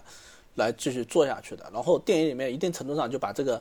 弄了一个她丈夫出来哈，这个丈夫我实在是不好说哈，就是实在是太 就我真的还是不好说哈，我就不说，实在是不好说。这是一个，二个就是我们弱化了这个。这个党的作用，或者说这个这个作为党员的这种意识的这种自发性的作用，我一定程度上是理解的。因为现在不同以往了，我们换换可能三十年前，三十年前的这个影视作品，这个身为党员的这种觉悟是是一种是一种大家大家都怀疑的事情，大家都不会觉得啊，这个党员还还用得着去说他怎么样，为什么要爱国，为什么要要这个无私奋斗嘛？不需要的。那嗯，因为是一种不容反驳的状态。不是不是不光是不容反驳，而是大家在意识当中就已经认可了。没错，党员就就是这样，就该是这样，也确实是这样。或者说，至少说，就是说，一个好的党员肯定就是这样，不需要什么额外的动力去让他这么做。那现在这个价值观念不同了，大家的思想也更加的个个性化、原子化了。那所以说，可能我们确实是需要。呃，一定程度上也是这个主旋律电影需要去思考的问题，就是所谓的这个党在这个故事中，除了这个行为方面啊，就是作为党员这个身份给给角色的这种这种推动是在哪个方面，是怎么起作用？这个这个问题其实是非常非常重要的，也是嗯，这个是主旋律电影去需要去很最好能够能够去探讨一下，如果能够做好的话，将是非常成功的一件事情。因为从这个片子的内容上出发哈，其实我们不难发现，这个电影有一定想法在刻意回避本身相对那种教条式的说教式的那种叙事，但是呢，在观众和舆论反馈上，这一点似乎又是成了一个大家抨击的没有，我觉得是这样的，不管是教条还是说教，主要看干高不高明。这部电影最失败的地方就是它不高明，它其实不少说教的，只是说都没说到点子上。他这个张桂梅老师没少说什么，你们要好好学习，你们不学习就就完蛋了。什么一个大学生可以改变三代人，什么呃你们要去考、考出去当律师，当当什么，包括乃至于我本是高山这首诗出现的时候，实际上都非常突兀，都非常不圆滑，不不不顺畅。那这都是他的问题。他不是不是不说教，或者说他回避说教，而是他根本就说教不好。他说教的地方没说教好，而且还甚至他不光是没有说教好，他都没有说教对啊。那说回这个说教的问题，或者说准确的说，应该说是这个上价值的这个问题。他，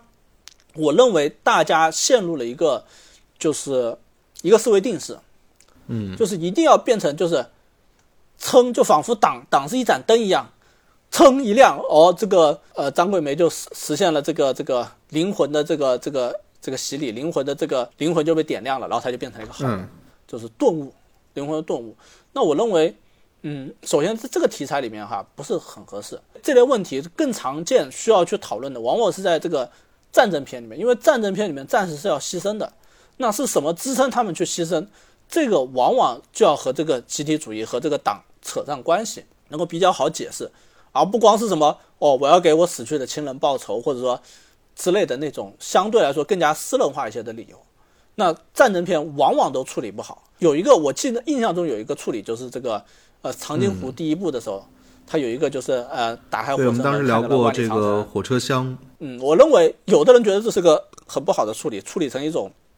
就是人性的顿悟之类，但我是很认可这个处理的哈，因为我当时看那段我就想到了这个《我的祖祖国》这首歌里面唱的这个“这是美丽的祖国，是是是我生长的地方”之类的哈，这个呃就是就是相当于说大家明白哦，这个是我们的国家，我们要保家卫国，所以说我们值得去奋斗，值得去付出，这个见仁见智，但是至少说是一个点。那在这部电影里面，批评这个电影的人就认为这电影就应该很直接，张桂梅我爱党，所以我就要就要帮助这些人。我认为在这个在电影里面是很难表达出来的，而且也很难打得动观众。但是呢，嗯，像主创这种，哦，我我表达不好，或者说我我我觉得这个东西表达没法好好表达，所以我就不表达，就放弃我表达。回避，那也是一种惰性，而且实际上不光是惰性，但肯定是因为他自己都不相信，自己都不相信张桂梅能做出这样的事儿来，就是说啊，你你居然无私的、无条件的就这么，就是因为你是党员，你就要去做党员该做的事情，或者说优秀党员该做的事情，那我不太相信，所以说他强制的去加了一个什么丈夫，去给他就就就我说不清说弄什么哈那些东西，我认为是很失误的。那所以说，我认为嗯，该怎么解决呢？第一是需要加大党的存在感，就是就是我们需要去在影片中去强调党的身份意味着什么，这是第一个。第二个是，呃，也许党就或者说这个党员这个身份不需要从头到尾存在，也不需要说是作为做某种这个这个一定要是在最紧要关头解决问题的这么一个类似于神将式的存在。其实，在这部电影里面会有一种神将式的感觉，在某一刻拨款到了，大家就换上新校服。对对，那天是什么暴风雨之后，大家先是拨款没到，大家先把这个旗杆立起来，国旗杆立起来，立起来之后拨款就到了，大家就就穿着校服在在这个学校宣誓，厕所也有了之类的哈，甚至说那个鹅都有一个祠堂了，嗯，那个已经很神将了，但是。一方面，主创在说主创在回避这个党的存在哈，另外一方面，他又设计了一个这么神将的这个党的这个存在的这个桥段，我认为是双重失败。我我想象中一个比较好的处理，首先是他张桂梅可以有一些细节去表现他对党员身份的认同，比如说，呃，比如说这个他去见那些盲流盲流村民的时候，他可不可以说？哎，我是党员，我不会骗你们的，或者说我是党员，我答应了把你女儿这个照顾好，我就照顾好之类的。哦，我是党员，你可以相信我，我带你女儿绝对不是要拐卖你女儿之类的。这这个第一个表达，或或者说换一层，能不能比如说有个小孩去去看着张桂梅带着党徽问，哎，你这带的是什么？张桂梅说，哦，这个是党徽啊，党徽有什么用啊？呃，张桂梅可以说一句啊，党徽党徽是提醒我要一直做一个好人之类的这种话。一方面是张桂梅对张桂梅身份的给观众的一种提醒，就是张桂梅首先她自己没有忘记自己是一个党员，她也明白党员的职责是什么，这是告诉观众的。另外一方面也是在给张桂梅向其他角色传达一种一种信任，就是你放心，我是党员，我我党员我就要做党员该做的事情，这个事情是党员啊。然后就像你说的，就是在影片最困难的时刻，不是说最困，就某一个危机，说这个老师走了，还剩六个的时候，张桂梅利用党的这个属性把大家团结在一起了。那又涉及到另外一个问题，就是我另外一个我很不喜欢的电影的问题，就是他把老师设计的很自私。他把老师设计的，就是唯一的方抗拒方式，就是，哎呀，我嫌这个太脏太累了，所以我不想干。我认为这一定程度上是，其实就就是对老师的一种一种否定。因为，呃，首先哈，一个自私的人，不不能说一个自私人，就是一个退却的人，他绝对不会这么直接的说出这个理由，就是退去，就是就是啊，我嫌太累了，我退。他肯定要找出很多借口来的，说，哎呀，这个不行了，我家里人需要我，或者说，哎呀，我。我我这个我身体不行了，我吃不消了，又或者说之类，找出很多理由来，唯独不会说是那这太累了，你对我们不好，所以我要走。这为什么我要说这个呢？因为如果说像这个老师说的，说你对我们不好，你这个工作太累了，所以我不干了，那这个就没有还转的，没有转还的余地了。那所以说，我认为影片其实一定程度上可以换一种表达方式，比如说这些老师很沮丧，为什么很沮丧？这个老师觉得，哎呀，这个学生，其实上这也是一个问题啊，就是完全没有说是除了有一一场戏，一个小小的细节表达，哦，这些学生这个基础太差，然后这个什么露露老师打了他们一下，只有这么一个小小的细节。对，说学生去说学生笨，可以有多一些细节来表现这些学生难于管教和这个基础太大。实际上，这还是还要还要涉及到另外一个问题，就是这些学生太过千篇一律了。我认为正常的这类电影，哈。这类什么，就是一个老师这个纠结一帮这个这个歪瓜裂枣的学生，最后成就一番事业的电影，放牛班的春天嘛。很重要的一个会做的一个一个细节，就是让这些学生各具特点。这个学生可能是特别顽皮，那个学生可能是特别木讷，可能还有一个学生是家里总是来事儿或者怎么样，因为那再一个学生身体差之类的，肯定会有一个这样的神色各就是特点各异的一个学生定位。但这部电影没有啊，那。然后本来原本这这场戏是可以从这两个角度，就是学生有的学生基础太差，愿学学不进；有的学生太贪玩之类的；有的学生呢又又这个老是惹事，然后导致老师从各个角度都变得非常沮丧、非常难受。然后他们想要退却，当然他们找的理由可能就不是说什么哦这个这个工作太累了我不想干，而是哎这个工作太太难了我不想干。意思就是说，哎呀，不是我不想干，我很乐意干，因为实际上这也是事实，就是他们这些老师来到这个华坪女子高中，绝对不是抱着什么，哎呀，我是过来享福的，或者说我是过来挣钱的这样的想法。包括那个半途就走的露露老师，所以我觉得他去他做了一半，他搬出一个，哎呀，你们你们这个工作太累了，所以我不干，是很是不太合适的。就是即使他是这么想的，他也不会以这个作为理由来走。对，而且这个片子其实改了一个点啊，就是原本这个现实里面，张桂梅呢，她是这个一开始建校的时候是任教职的，但是店里面没有说。啊，其实就按照刚才你那个逻辑，有一点很好。做例子，就比如说在开会的时候，你们不准骂学生，然后另外一个人说你又没有任教职，你怎么知道是怎么怎么弄？对啊，然后他来做教职，他可以做教职，他可以说哦好，我我来兼保安没了，我来兼保安，哦，这个数学老师没了，我来兼数学老师，是吧？对吧？食堂大妈没了，我来兼食堂大妈。食堂大妈的事情我们待会儿再说啊。就是，当然我觉得啊，嗯，我觉得刚才我说的那个点，当然也肯定不可能实现啊，毕竟这样的话就就太还是改编的可能太过了。我觉得倒不会改编的过，我觉得，嗯，都可以说，其实都可以说，只要方向对了。他可以，我的意思是说，他可以在改的时候，他不说说这个呃张校长的呃担任教职，但是他不能说他不担任教职，这两件事儿嘛。哎，对，我觉得这个东西可以可以去去模糊掉，或者不能说模糊掉，或者说他担任几天教职可不可以？那我觉得当然可以，这个不会说是你即使是编造的，我觉得也是可以接受的。那这个是另外说哈，我刚刚说到了，就是说，所以说。那这些老师，我们可以表达出他们的另外一种状态。这种状态不是说什么我不想干了，我要走。当然可以有个别哈，就包括其中有一个老师也是，本来想教辞职信的，但是后来呢，慢慢好像又很享受在这里的工作。这其实也是一个很好的点，就是这些学生一定程度上也在感染老师，但电影还是没有表现出来啊。说回来就是，那么说，如果说这些老师。他给出来的理由不是什么太辛苦了我不干，而是哎呀这些学生太难教了，哎呀这个难度太大了，哎呀我们这个这个朝不保夕学校估计留不住了，我们还是趁早走吧，算了放弃吧，老师你也跟我一起走，就是这样的态度，甚至一定程度还说的好像是他想帮张桂梅老师这个找出路的这个态度。你看那这时候张桂梅就有了这个说动他们的这个空间了，因为你们不是嫌累嘛。你们不怕累，那就好办了嘛。那张桂梅，比如说这时候可以说，就像你说，就像像我们说到的那件事，党员过来集合，我们成立一个党支部。为什么我们要成立党支部？我们就可以把这些问题去具象化。具象化体现在几个方面。第一是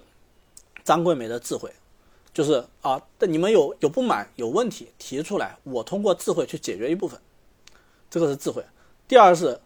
就是张桂梅本身的付出。这部电影里面，其实呃，因为张桂梅不承担教职，所以说往往有时候会出现一个有一点点让人不适的地方，就是有些时候似乎老师比张桂梅还辛苦，这其实是很错误的。就是你张桂梅要打动这些老师，要打动这些学生，很重要一点就是你一定要比他们更努力。可以说，比如说老师你抱怨什么啊，这个这个学生怎么怎么样，这个学不进，或者说难教，好没关系，这个课堂的时间你来你来教。课后我来给他们补习，我来帮他们跟上进度，对不对？或者甚至我觉得，哎，你要这样说的话，我突然想到一件事儿啊，它其实里面在设立这个东西解决的方案，其实有一个很好的点，就在于以前其实按照事实来说，张老师是曾经在一个中学任教，然后带出过尖子班的，就是可以把这一些呃教学方式和经验再跟后辈去传递。这也算是一个设计。对，其实聊到这一点，我觉得刚才有一件事情我一直没有说，就是我之前不是说嘛？我觉得这个电影去展示了这个主角的瑕疵是一件相对来说好一点的事情。但是有一个桥段，我确实是一直很不解哈，就是里面我忘了是不是刘雅瑟演那个傅老师，数学老师，他不是呃一开始少了学生嘛，然后少数学老师，大家在这个整理的时候，突然一下他出现，然后当时他一开始就是管这个张老师叫老妈嘛。嗯嗯，完了，这一个东西其实背后是有含义的，因为呢，它其实代表的是这个老师，他其实是来自呃这个张老师任园长的那一个儿童之家，哎，长大的一个孤儿，然后在大学毕业之后呢，又回到了这个地方，就是不是人人都会叫他老妈，只有就是那个地方的人 会叫。结果呢，你看当时 我我说为什么说这个电影呢，它不能。提说这个为了去嗯教育出高质量的母亲，从而呃不会有那种弃婴或者减少那种倾向发生。为什么他不说这一点呢？就在于哎，这个女孩她自己怀孕了，结果里面编剧给你写了一句，说是你带了个好头。换句话说，就是你不该怀孕，你不该成为那个我本想让你成为的高素质的母亲。就那个时候其实是自相矛盾的，那场戏让我特别很难接受哈。那对，实际上还有一个问题哈，就是这个同样还有一件，就是曾经大概两年两三年前吧，或者一两年前有一个新闻，就是呃张桂梅的某一个学生，就是毕业之后就嫁人了，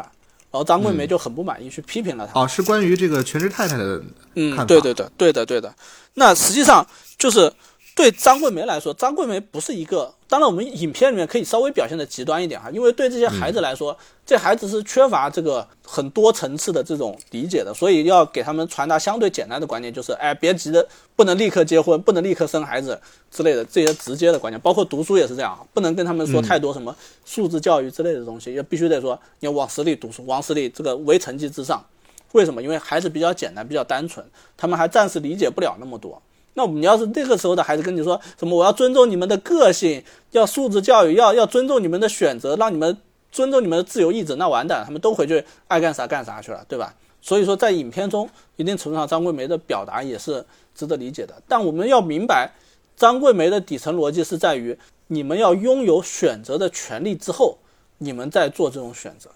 而不是说你没有选择的时候做这种选择，然后觉得哎呀，这个我是自由的，这其实是一个自由的骗局。那所以说，现在听不了“自由”这个词。对，所以说张桂梅她她其实她自己是有一个从一而终的理念的，就不是说什么你们不能结婚、不能当母亲，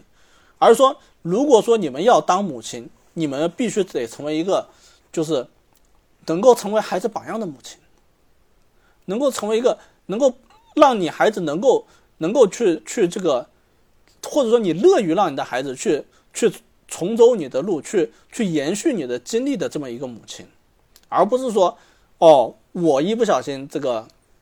这个，这个毕业之后就结婚了。哎，说的说的当然是很好听，我是遇到了爱情，我是为了爱情去去结婚的，对不对？很浪漫。那没有人没有人有资格说你不这样做是错的。但在张桂梅老师看来，她是很失望的，就在于这个。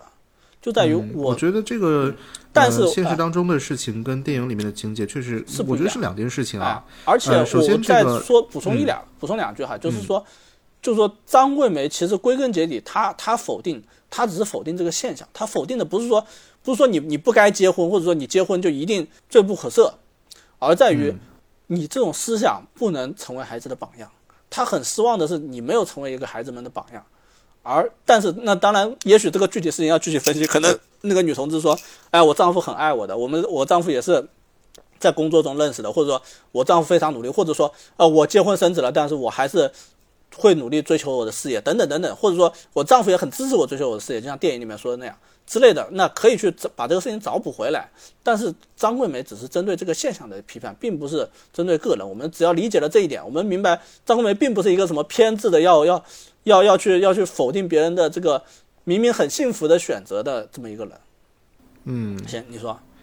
其实，呃，我觉得刚才我说到哈，我觉得，呃，他对于比如说全职妈妈这种身份的评价，跟电影里面去，呃，就是对于自己的学生或者说自己的孩子，呃，算是学生吧，自己学生，呃，在很困难的时候不得不呃一边身兼教职，一边去照顾小孩这个事情呢，呃。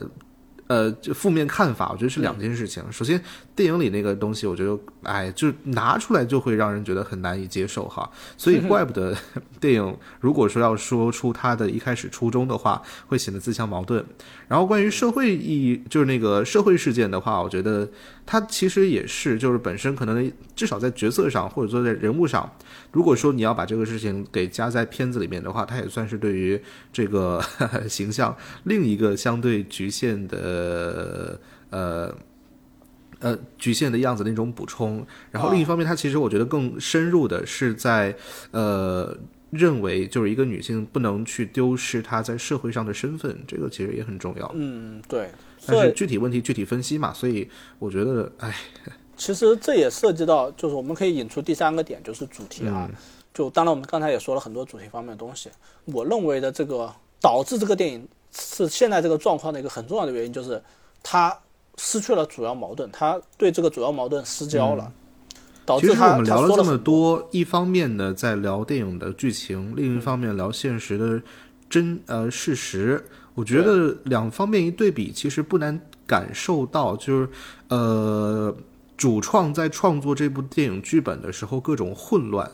混乱一方面是来自于他们呃改编的这个事实，其实。我们大部分人哈可以花一个很少的时间或者很低的门槛就了解到。另一方面，就是要把它当中的戏剧性改编出来，究竟取哪一些东西，呃，应该说哪些东西不说，而做了之后又会有什么影响和后果？其实就最后成果上来说，这个事情好像确实是很失败的。对的，那所以，我我觉得就是，呃，你说的这些方面，恰恰就就印证了我，我觉得就是这部电影它它忽视了影片的，或者说这个。张桂梅老师这个事迹背后的这种主要矛盾，嗯，当然我们看到电这部电影里面，张桂梅扯东扯西扯了很多事情，但是也不能说没有涉及啊，但是确实在最重要的事情上，他没有做过足够的文章，没有说是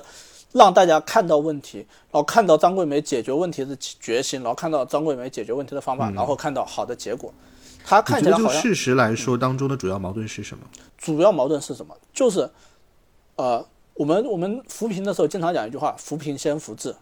那这个、这件事情的主要矛盾现就是现状，这些大山里面的女性女孩子，既没有没有能力读书，也没有权利读书，还没有热情去读书，不想读书。就从这几个方面，就是这是这个最大的问题，也是张桂梅想要改变的地方。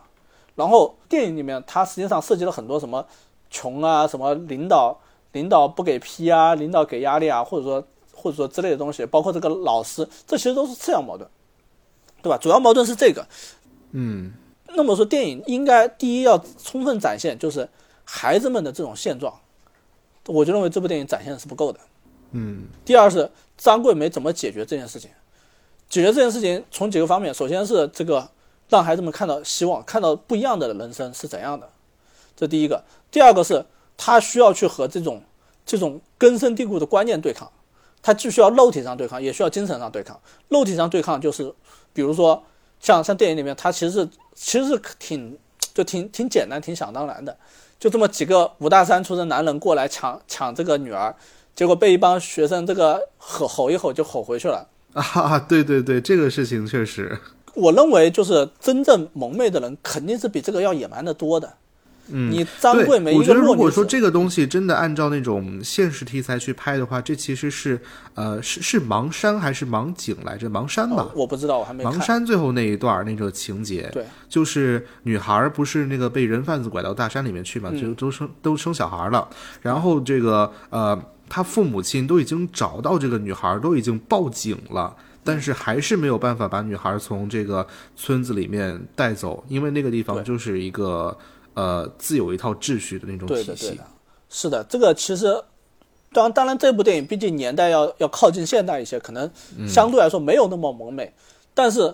归根结底，孩子是人家家的孩子，你过去要把孩子带走，你首先你你虽然道义上是对的，但是你在法律上确实是并不是特别有资格的。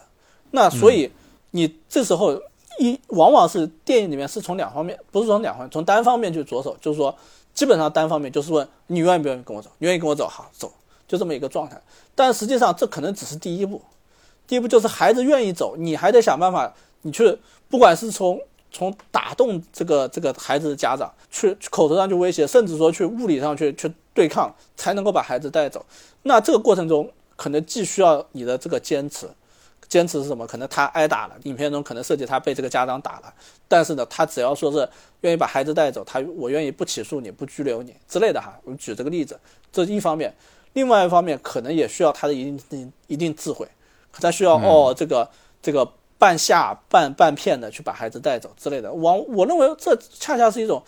就是当然这个可能和张桂梅老师本人的状态不一致哈，但是和、和影片的那个现状其实是有一定的这个契合的，因为毕竟张桂梅是一个弱女子，在观众看来，你把这个孩子就这么轻松几句话带走是不现实的。那你你又打不过别人，那你只能说是发挥发挥智慧，是吧？这个连连哄带骗，这个把孩子弄走。你想的是，我只要能把孩子能让孩子接受教育，我能接受一定程度的这个灰色地带，或者不甚至都不能叫灰色地带，或者说一定程度的这个这个欺骗和这个避重就轻之类的。说白了就斗智斗勇，没有表现出来。然后我这是我这是在想这样就是的东西能不能拍？哎，你能拍，没有什么不能拍的，真的。你你刚刚看完这个越过越过涉过涉过那个啊涉过愤怒的海那种电影都能拍，怎么这个电影就不能拍呢？对吧？没道理的。然后然后这是第二个方面，还有就是说，呃，他去解决这个问题的时候，我们需要去去跟观众交代清楚，就是孩子是怎么样去形成这种心态的转变的。他就是你扶贫先扶志嘛，你这个你这个把孩子送过来之后，有多大程度上去去转变孩子这种观念，让孩子从一个从一个农村的孩子的思维变成一个变成一个愿意去去这个向往美好未来，愿意去为之付出努力，甚至说，因为这个其实对孩子来说是是其实挺痛苦的。不然想一想，哎呀，我每天这个喂完了猪，我就可以睡睡大觉了，我就可以过去晃悠了。我现在还我这个上完课，我还要去背书之类的。他你是怎么样对孩子完成这种精神面貌啊，包括心态的转变的？这个电影其实涉及的是很少的。我认为，比如说你可以设计一个，嗯，比如说他故意邀请领导来视察之类的哈，就是来要经费嘛，想要想要经费，故意邀邀请领导来视察，然后这时候呢，给孩子们一个焕然一新的，就让孩子们就比如说洗漱好，把衣服穿干净整洁，这其实这个影片是很值得表现，就是通过孩子外貌上的变化来展现孩子精神面貌的变化。你穿的干净整洁。然后领导一来，哎，孩子们在操场上这个整齐划一，喊着口号在跑步，一二三四之类的哦，然后或跑到领导面前啊，领导好之类的欢迎。我认为这一方面是体现出这个，嗯，这个张老师的对就处理这些事情的一种智慧。他不是说很简单，就是很直接，就是我去磨，使劲磨你，然后你就给我给我拨款了。这一方面，当然主创不愿意表达也行哈，我们就想相对执拗一点，没那么聪明也行。不愿意去搞这些官场政治政治的也行，但是我们需要一场戏，能够来展现出孩子这种洗心革面的变化。怎么样让孩子们哦，比如说洗好了脸，去不管是扎好了头发，还是说去把这个把这个旧的衣服换下，换上校服等等等等这些行为，然后让他们也看到自己看到这种变化，然后。让他们内心去认可这种变化。哦，原来我是一个乡里娃。现在我看我穿着整齐划一的校服，是吧？我我和周围的朋友一样，都站着都笔直啊，脸也干净了哈。这个头发你也没了，草也没了。哦，我喜欢我现在的样子，所以说我要我要继续读书读下去。我只要不停的读书，我就能不停的去保持这样的状态，而不用去回到山上去与猪与与这个与与这个鸭为伴，是吧？连洗洗澡洗脸都没机会每天做这种事情。这是第三个方面，就是说能够给孩子一个脱胎换骨的一个展现。这不光是展现，也要一个过程哈，就是他为什么他怎么样能够达成脱胎换骨？那这才是就是影片的几个矛盾。那把这些矛盾都能够解决了之后，那最后他能够考上大学。最后，我认为这个影片的这个助推一定很大程度上是在于这个三英的死，三月的死啊，三月，三月，对，三月的死，那。就给孩子一个极端的负面例子，如果说你不读书，可能你就是下一个三月了。好，这才是最后的，这个就导致了孩子们最后努力、努力、努力再努力，然后那后面再再举什么，再有什么矛盾，就是没必要的了，你根本就不需要什么什么三英跑去当服务员，我都不知道那场戏存在有什么意义。而且我很不理解的就是，你当服务员也算不错了，你以为没文化就能当的？你站站三英旁边那些人，估计也不比三英大多少。他们他们当服务员已经算是一种很大的成功，已经算是走出大山了，对吧？我觉得那场戏其实是嗯挺没必要的，而且说句实话，当服务员当得好，真的有一个月七千块钱，你不用读大学都可以。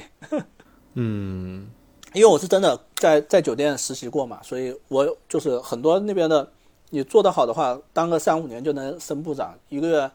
真的七千块钱不算什么，即使在那个年代也是。嗯，哦，还有最后一点哈，我想说的就是，呃，其实影片有一个地方，我认为。有涉及，但涉及的不够，就是这个呃，张桂梅那种不拘小节，把孩子一定要让孩子把成绩搞上去的那种态度。这里面有几个表现哈，这个首先是什么？老师跟他说什么？你要我们周末加班是违反劳动法，这个是实际上是很可笑的哈。然后包括后面领导说什么？哎，现在不允许补课了，呃，这个你不能补课。那被张桂梅顶回去，这两件事其实是可以一定程度上多做文章的，因为我觉得，呃，围绕张桂梅的事迹，其实有一个有一个很大的争议点，就是张桂梅忽视了孩子们这个自由发展、身心健康发展的一个权利，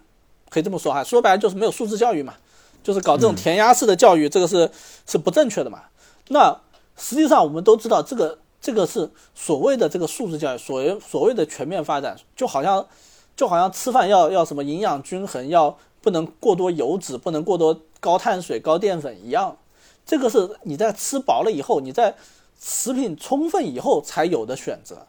你在饿吃饱饭吃不饱饭饿着肚子的时候，你就得重油重盐，这个来补充体力的。所以我认为，就是一定程度上，我们这个电影可以多花一些笔墨在这上面，就是说。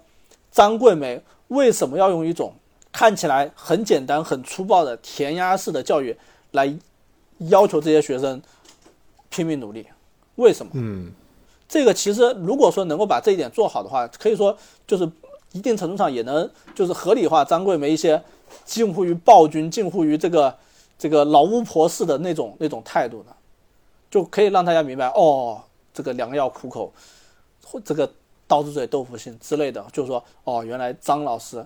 为什么这样说？其实我们心里是，其实我们作为观众，我们了解一定故事背景的人是清楚的，就是对这样的孩子，你去跟他怀柔的话，或者说你去给他强调什么自由、强调素质教育的话，他们是没有没有那么多选择的。嗯，那所以这些东西就导致了张桂梅必须得用一种。近乎强制的、几乎不近人情的方式去催这些学生去走一条这个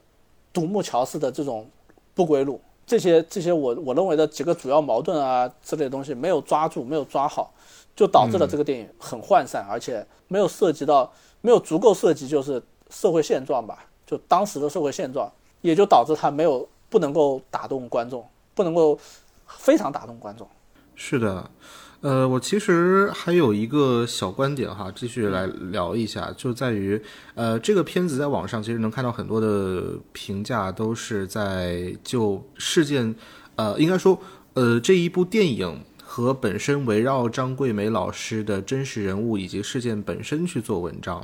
我觉得这个电影其实从最开始立项就不可避免会遇到一个问题，而确实没有做好，就在于，嗯，还是那一句话，我们想要了解这一个真实的人物呢，需要付出的成本确实是比较少哈。就比如说，可能相对于一些其他的，比如啊《西游记》改编，我们拿一个最简单的例子来举，就是你至少要把《西游记》看一遍。这个时间就是要根据每个人阅读速度来决定，但是呢，你看，呃，你要了解张桂梅这个人，你可能只要看两集，差不多花四十分钟时间的专题片，就可以有一个七七八八大概了解，或者说花个十分钟时间去把他的百度，呃，或者说其他的百科去看一眼。对，所以甚至说，就是每一个人还有一个更简单的方法，嗯，就是看一篇对这个《你本是高山》这个电影的负面影评。比较全的、比较长的负面影评，就基本上能了解。那我觉得还是看百科吧，起码这个得到的观点中立一点哈。就是我的我我的意思是说，其实这样的情况呢，就会导致我们那一句话，每个人的心中都会有一个他的张桂梅。而这一部《我本是高山》，其实它也是，我觉得你可以看作是一个相对私人的，就是郑大圣和杨锦以及两位编剧之间的这个或者心目当中的张桂梅，又或者是他们在这个。个人创作和各种各样的呃其他的因素、外在因素哈，呃之间权衡，然后做出来的这个东西，那自然它是相对我哎这一次可以说比较失败，就在于不是所有人或者说不是大部分人可以接受它，但是我觉得从当中还是可以提炼一个点，就在于。很多时候哈，就比如说这部片子最开头的一一行字，就是呃，故事根据真实事件改编嘛。其实很多时候，我觉得当观众看到这一句话的时候。呃，会更多注意真实事件这几个字，就认为这一个电影就是应该按照真实的东西去一比一的去复刻或者等等等等。但是实际上，我觉得这句话更重要的是改编。但是改编的，比如说重点在哪里，度是哪里，这个可能是主创他们需要去呃琢磨的一个点。我觉得这个片子有一句有一件事儿很有意思，就是好像呃在。评价这个片子的时候，有很多的朋友都开始就是说出一句我们在网上经常拿来吐槽的一句话，就类似“改编不是乱编，戏说不是胡说”。但是我觉得，在电影创作这个领域上，还是可以呃，至少作为观众哈，在心里面那个尺可以给创作者多一些空间。我觉得在主题上有表达，或者说。有一点所谓的那个 夹带私货，这个是很正常的。嗯，然后最后稍微掰一掰，就是我确实在电影院看这个片子的时候，哈，印象很深刻，就是非常感动。特别是关于电影里面最后学生们去高考那一段的时候，我觉得至少那一段的表达，就是呃，跟我们每一个人，至少是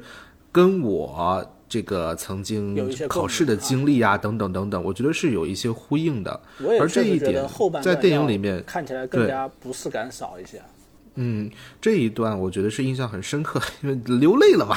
哎呀，很感动。所以在我这儿，我其实对我不是高山这个片子的评价就还可以。虽然说里面确实在创作上，哎，在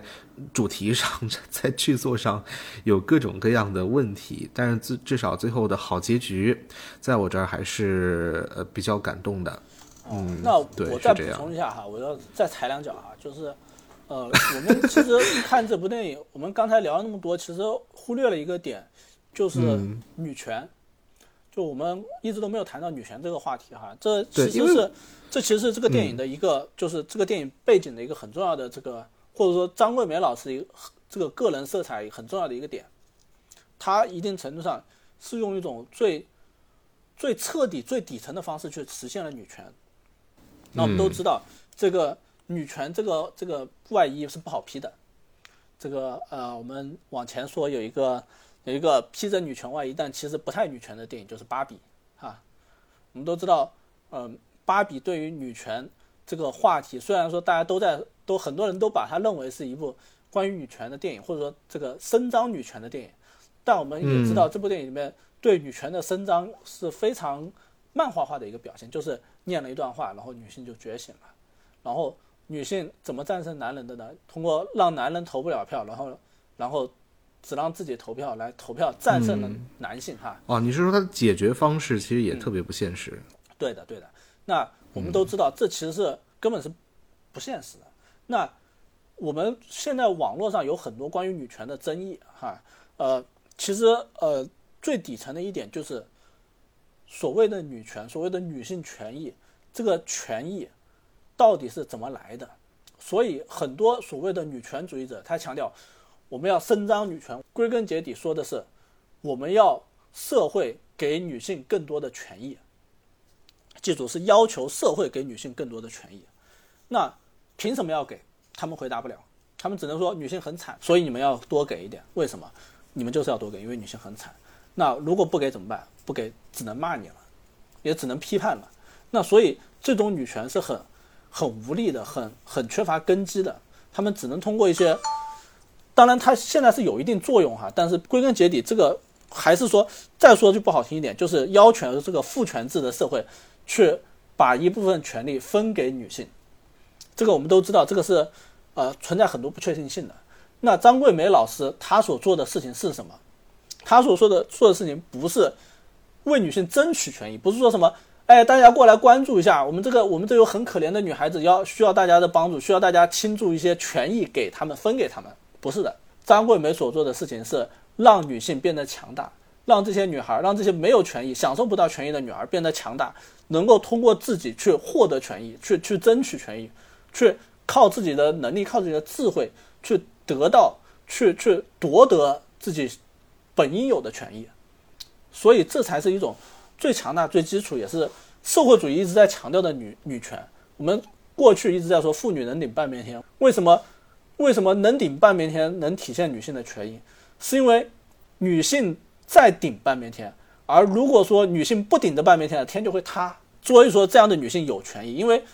没有她们天就塌了呀。因为女性在劳动，女性在创造价值，所以她们才有权益。她们有能够创造价值，能够养活自己，能够照顾自己，所以说她们不需要依赖男性，而且她们一定程度上可以通过自己高于压迫自己男性的这个能力，就能够保护自己，能够维护自己的权益，这才是真正的女权。哈，那所以说这一点来说，我我其实我看这部电影的时候，我有一种感觉，就是，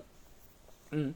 这个主主创这个编剧啊，他是一个所谓的这个啊、就是我我说的前者的前一种的那种女权主义者，就是强调要为女性争取权益，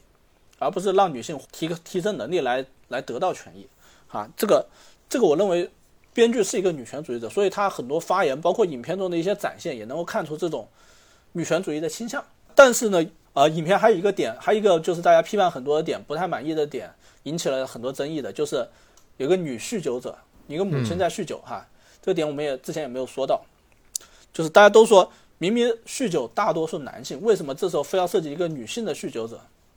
我也不理解啊，这第一我也不理解。哦，我还要还要小小吐槽一下，我为什么总是说这个电影这个电影编剧完全没有生活？这个张桂梅跑到人家家去，他们家居然摆满了啤酒瓶，这是一个酗酒者应有的状态吗？一个农村酗酒者还能有那么多啤酒瓶摆在那喝酒吗？他们那边喝酒都是拿塑料桶装的呀，对不对？然后这就体现他们就是很多都是以一个城城市小资的心态来来来来塑造这些东西，来想象这些东西。呃，然后说回这个女权的话题啊，就是呃，但是因为随着全世界女性权益的这个这个差异哈，就是女权慢慢发展出了一个新的状态，就是呃，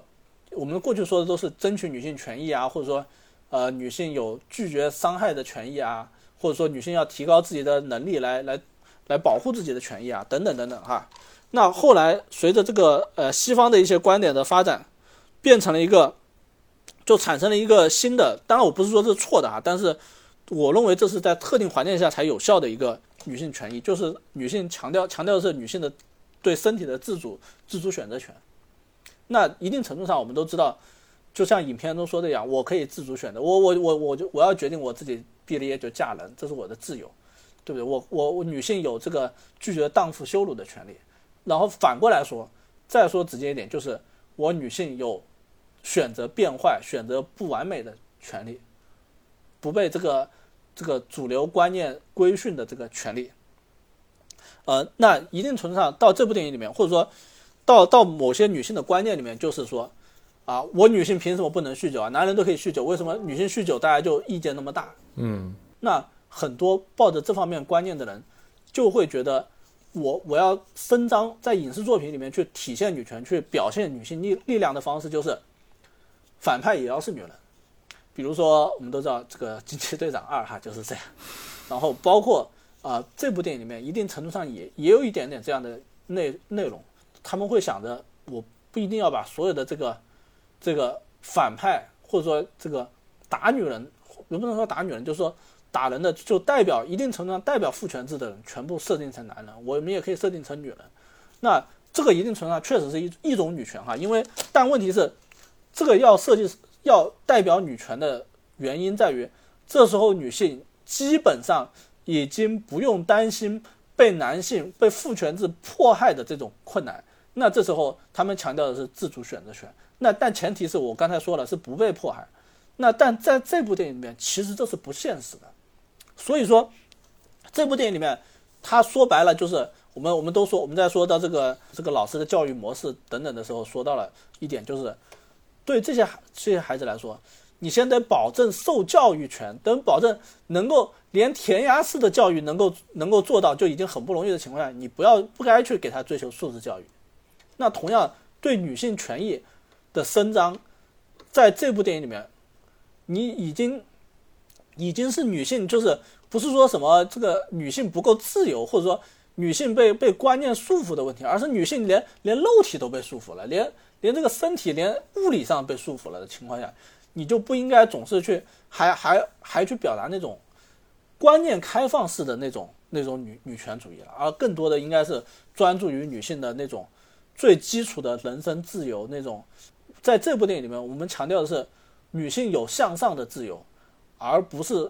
说啊像某些更加条件更好的时候，女性追往往甚至说可以追求。我有不向上的自由，甚至说向下的自由那种自由了。所以换句话说，其实你是觉得在这个片子里面的这种所谓权力主张哈，跟电影本身它的故事语境其实是不符的。呃，有一定程度上是不符，但是因为这个故事的底色是这样，所以倒是没有出现太大的偏差。我只是想说，设计了一个女性的酗酒者这么一件事情上，他他强调主创他后来也也解释过这件事情，强调的就是。啊，这个某个地方也有一些这个女性的酗酒者。对，之前是海清之前站出来。对，但其实这个是很可笑的哈。那这个就好像说，哦，日本侵华的时候也有某某日本兵给了这个中国孩子一颗糖一样可笑哈。我觉得这一个剧情设定有一句有有两个观点，我觉得可以呃让我们尝试去理解这个为什么要这样设置。第一个是本身他就是编剧想做一个那种。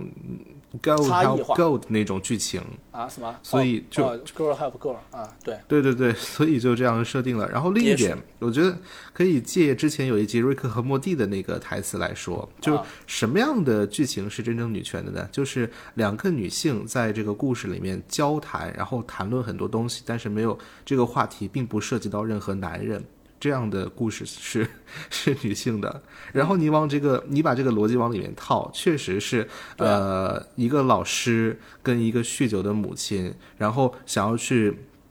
拯救这个酗酒的母亲方式呢？一是给这个母亲工作，第二个是提醒她，她还有一个女儿要照顾。这个东西太标准了。对的，对的。但是就是就像我我刚才说的嘛，其实这是呃不同层级的女权的两种思维方式。这个我认为虽然说不太应该，就是说呃简单的那个肯定一种，否定另一种。但我认为在这部电影里面，我们还是应该就是以典型。来表达是更好的，因为这部电影本身就是一部，就是一部数典型的电影嘛。那我们当然应该反映最最最广泛的现状才对。所以还是觉得就是主创在这方面可能自我意识多了一些吧。嗯，好的。呃，时间看到现在，我们已经聊了很多啊。呃，杂音有没有什么话要做一点总结的？啊，总结我我好像没什么可说的了，就。好，我不太，我不太，我觉得就是这个郑大圣这个导演可以说上我黑名单了。嗯，是从开头就说郑大圣导演哈，一九二一等等等等。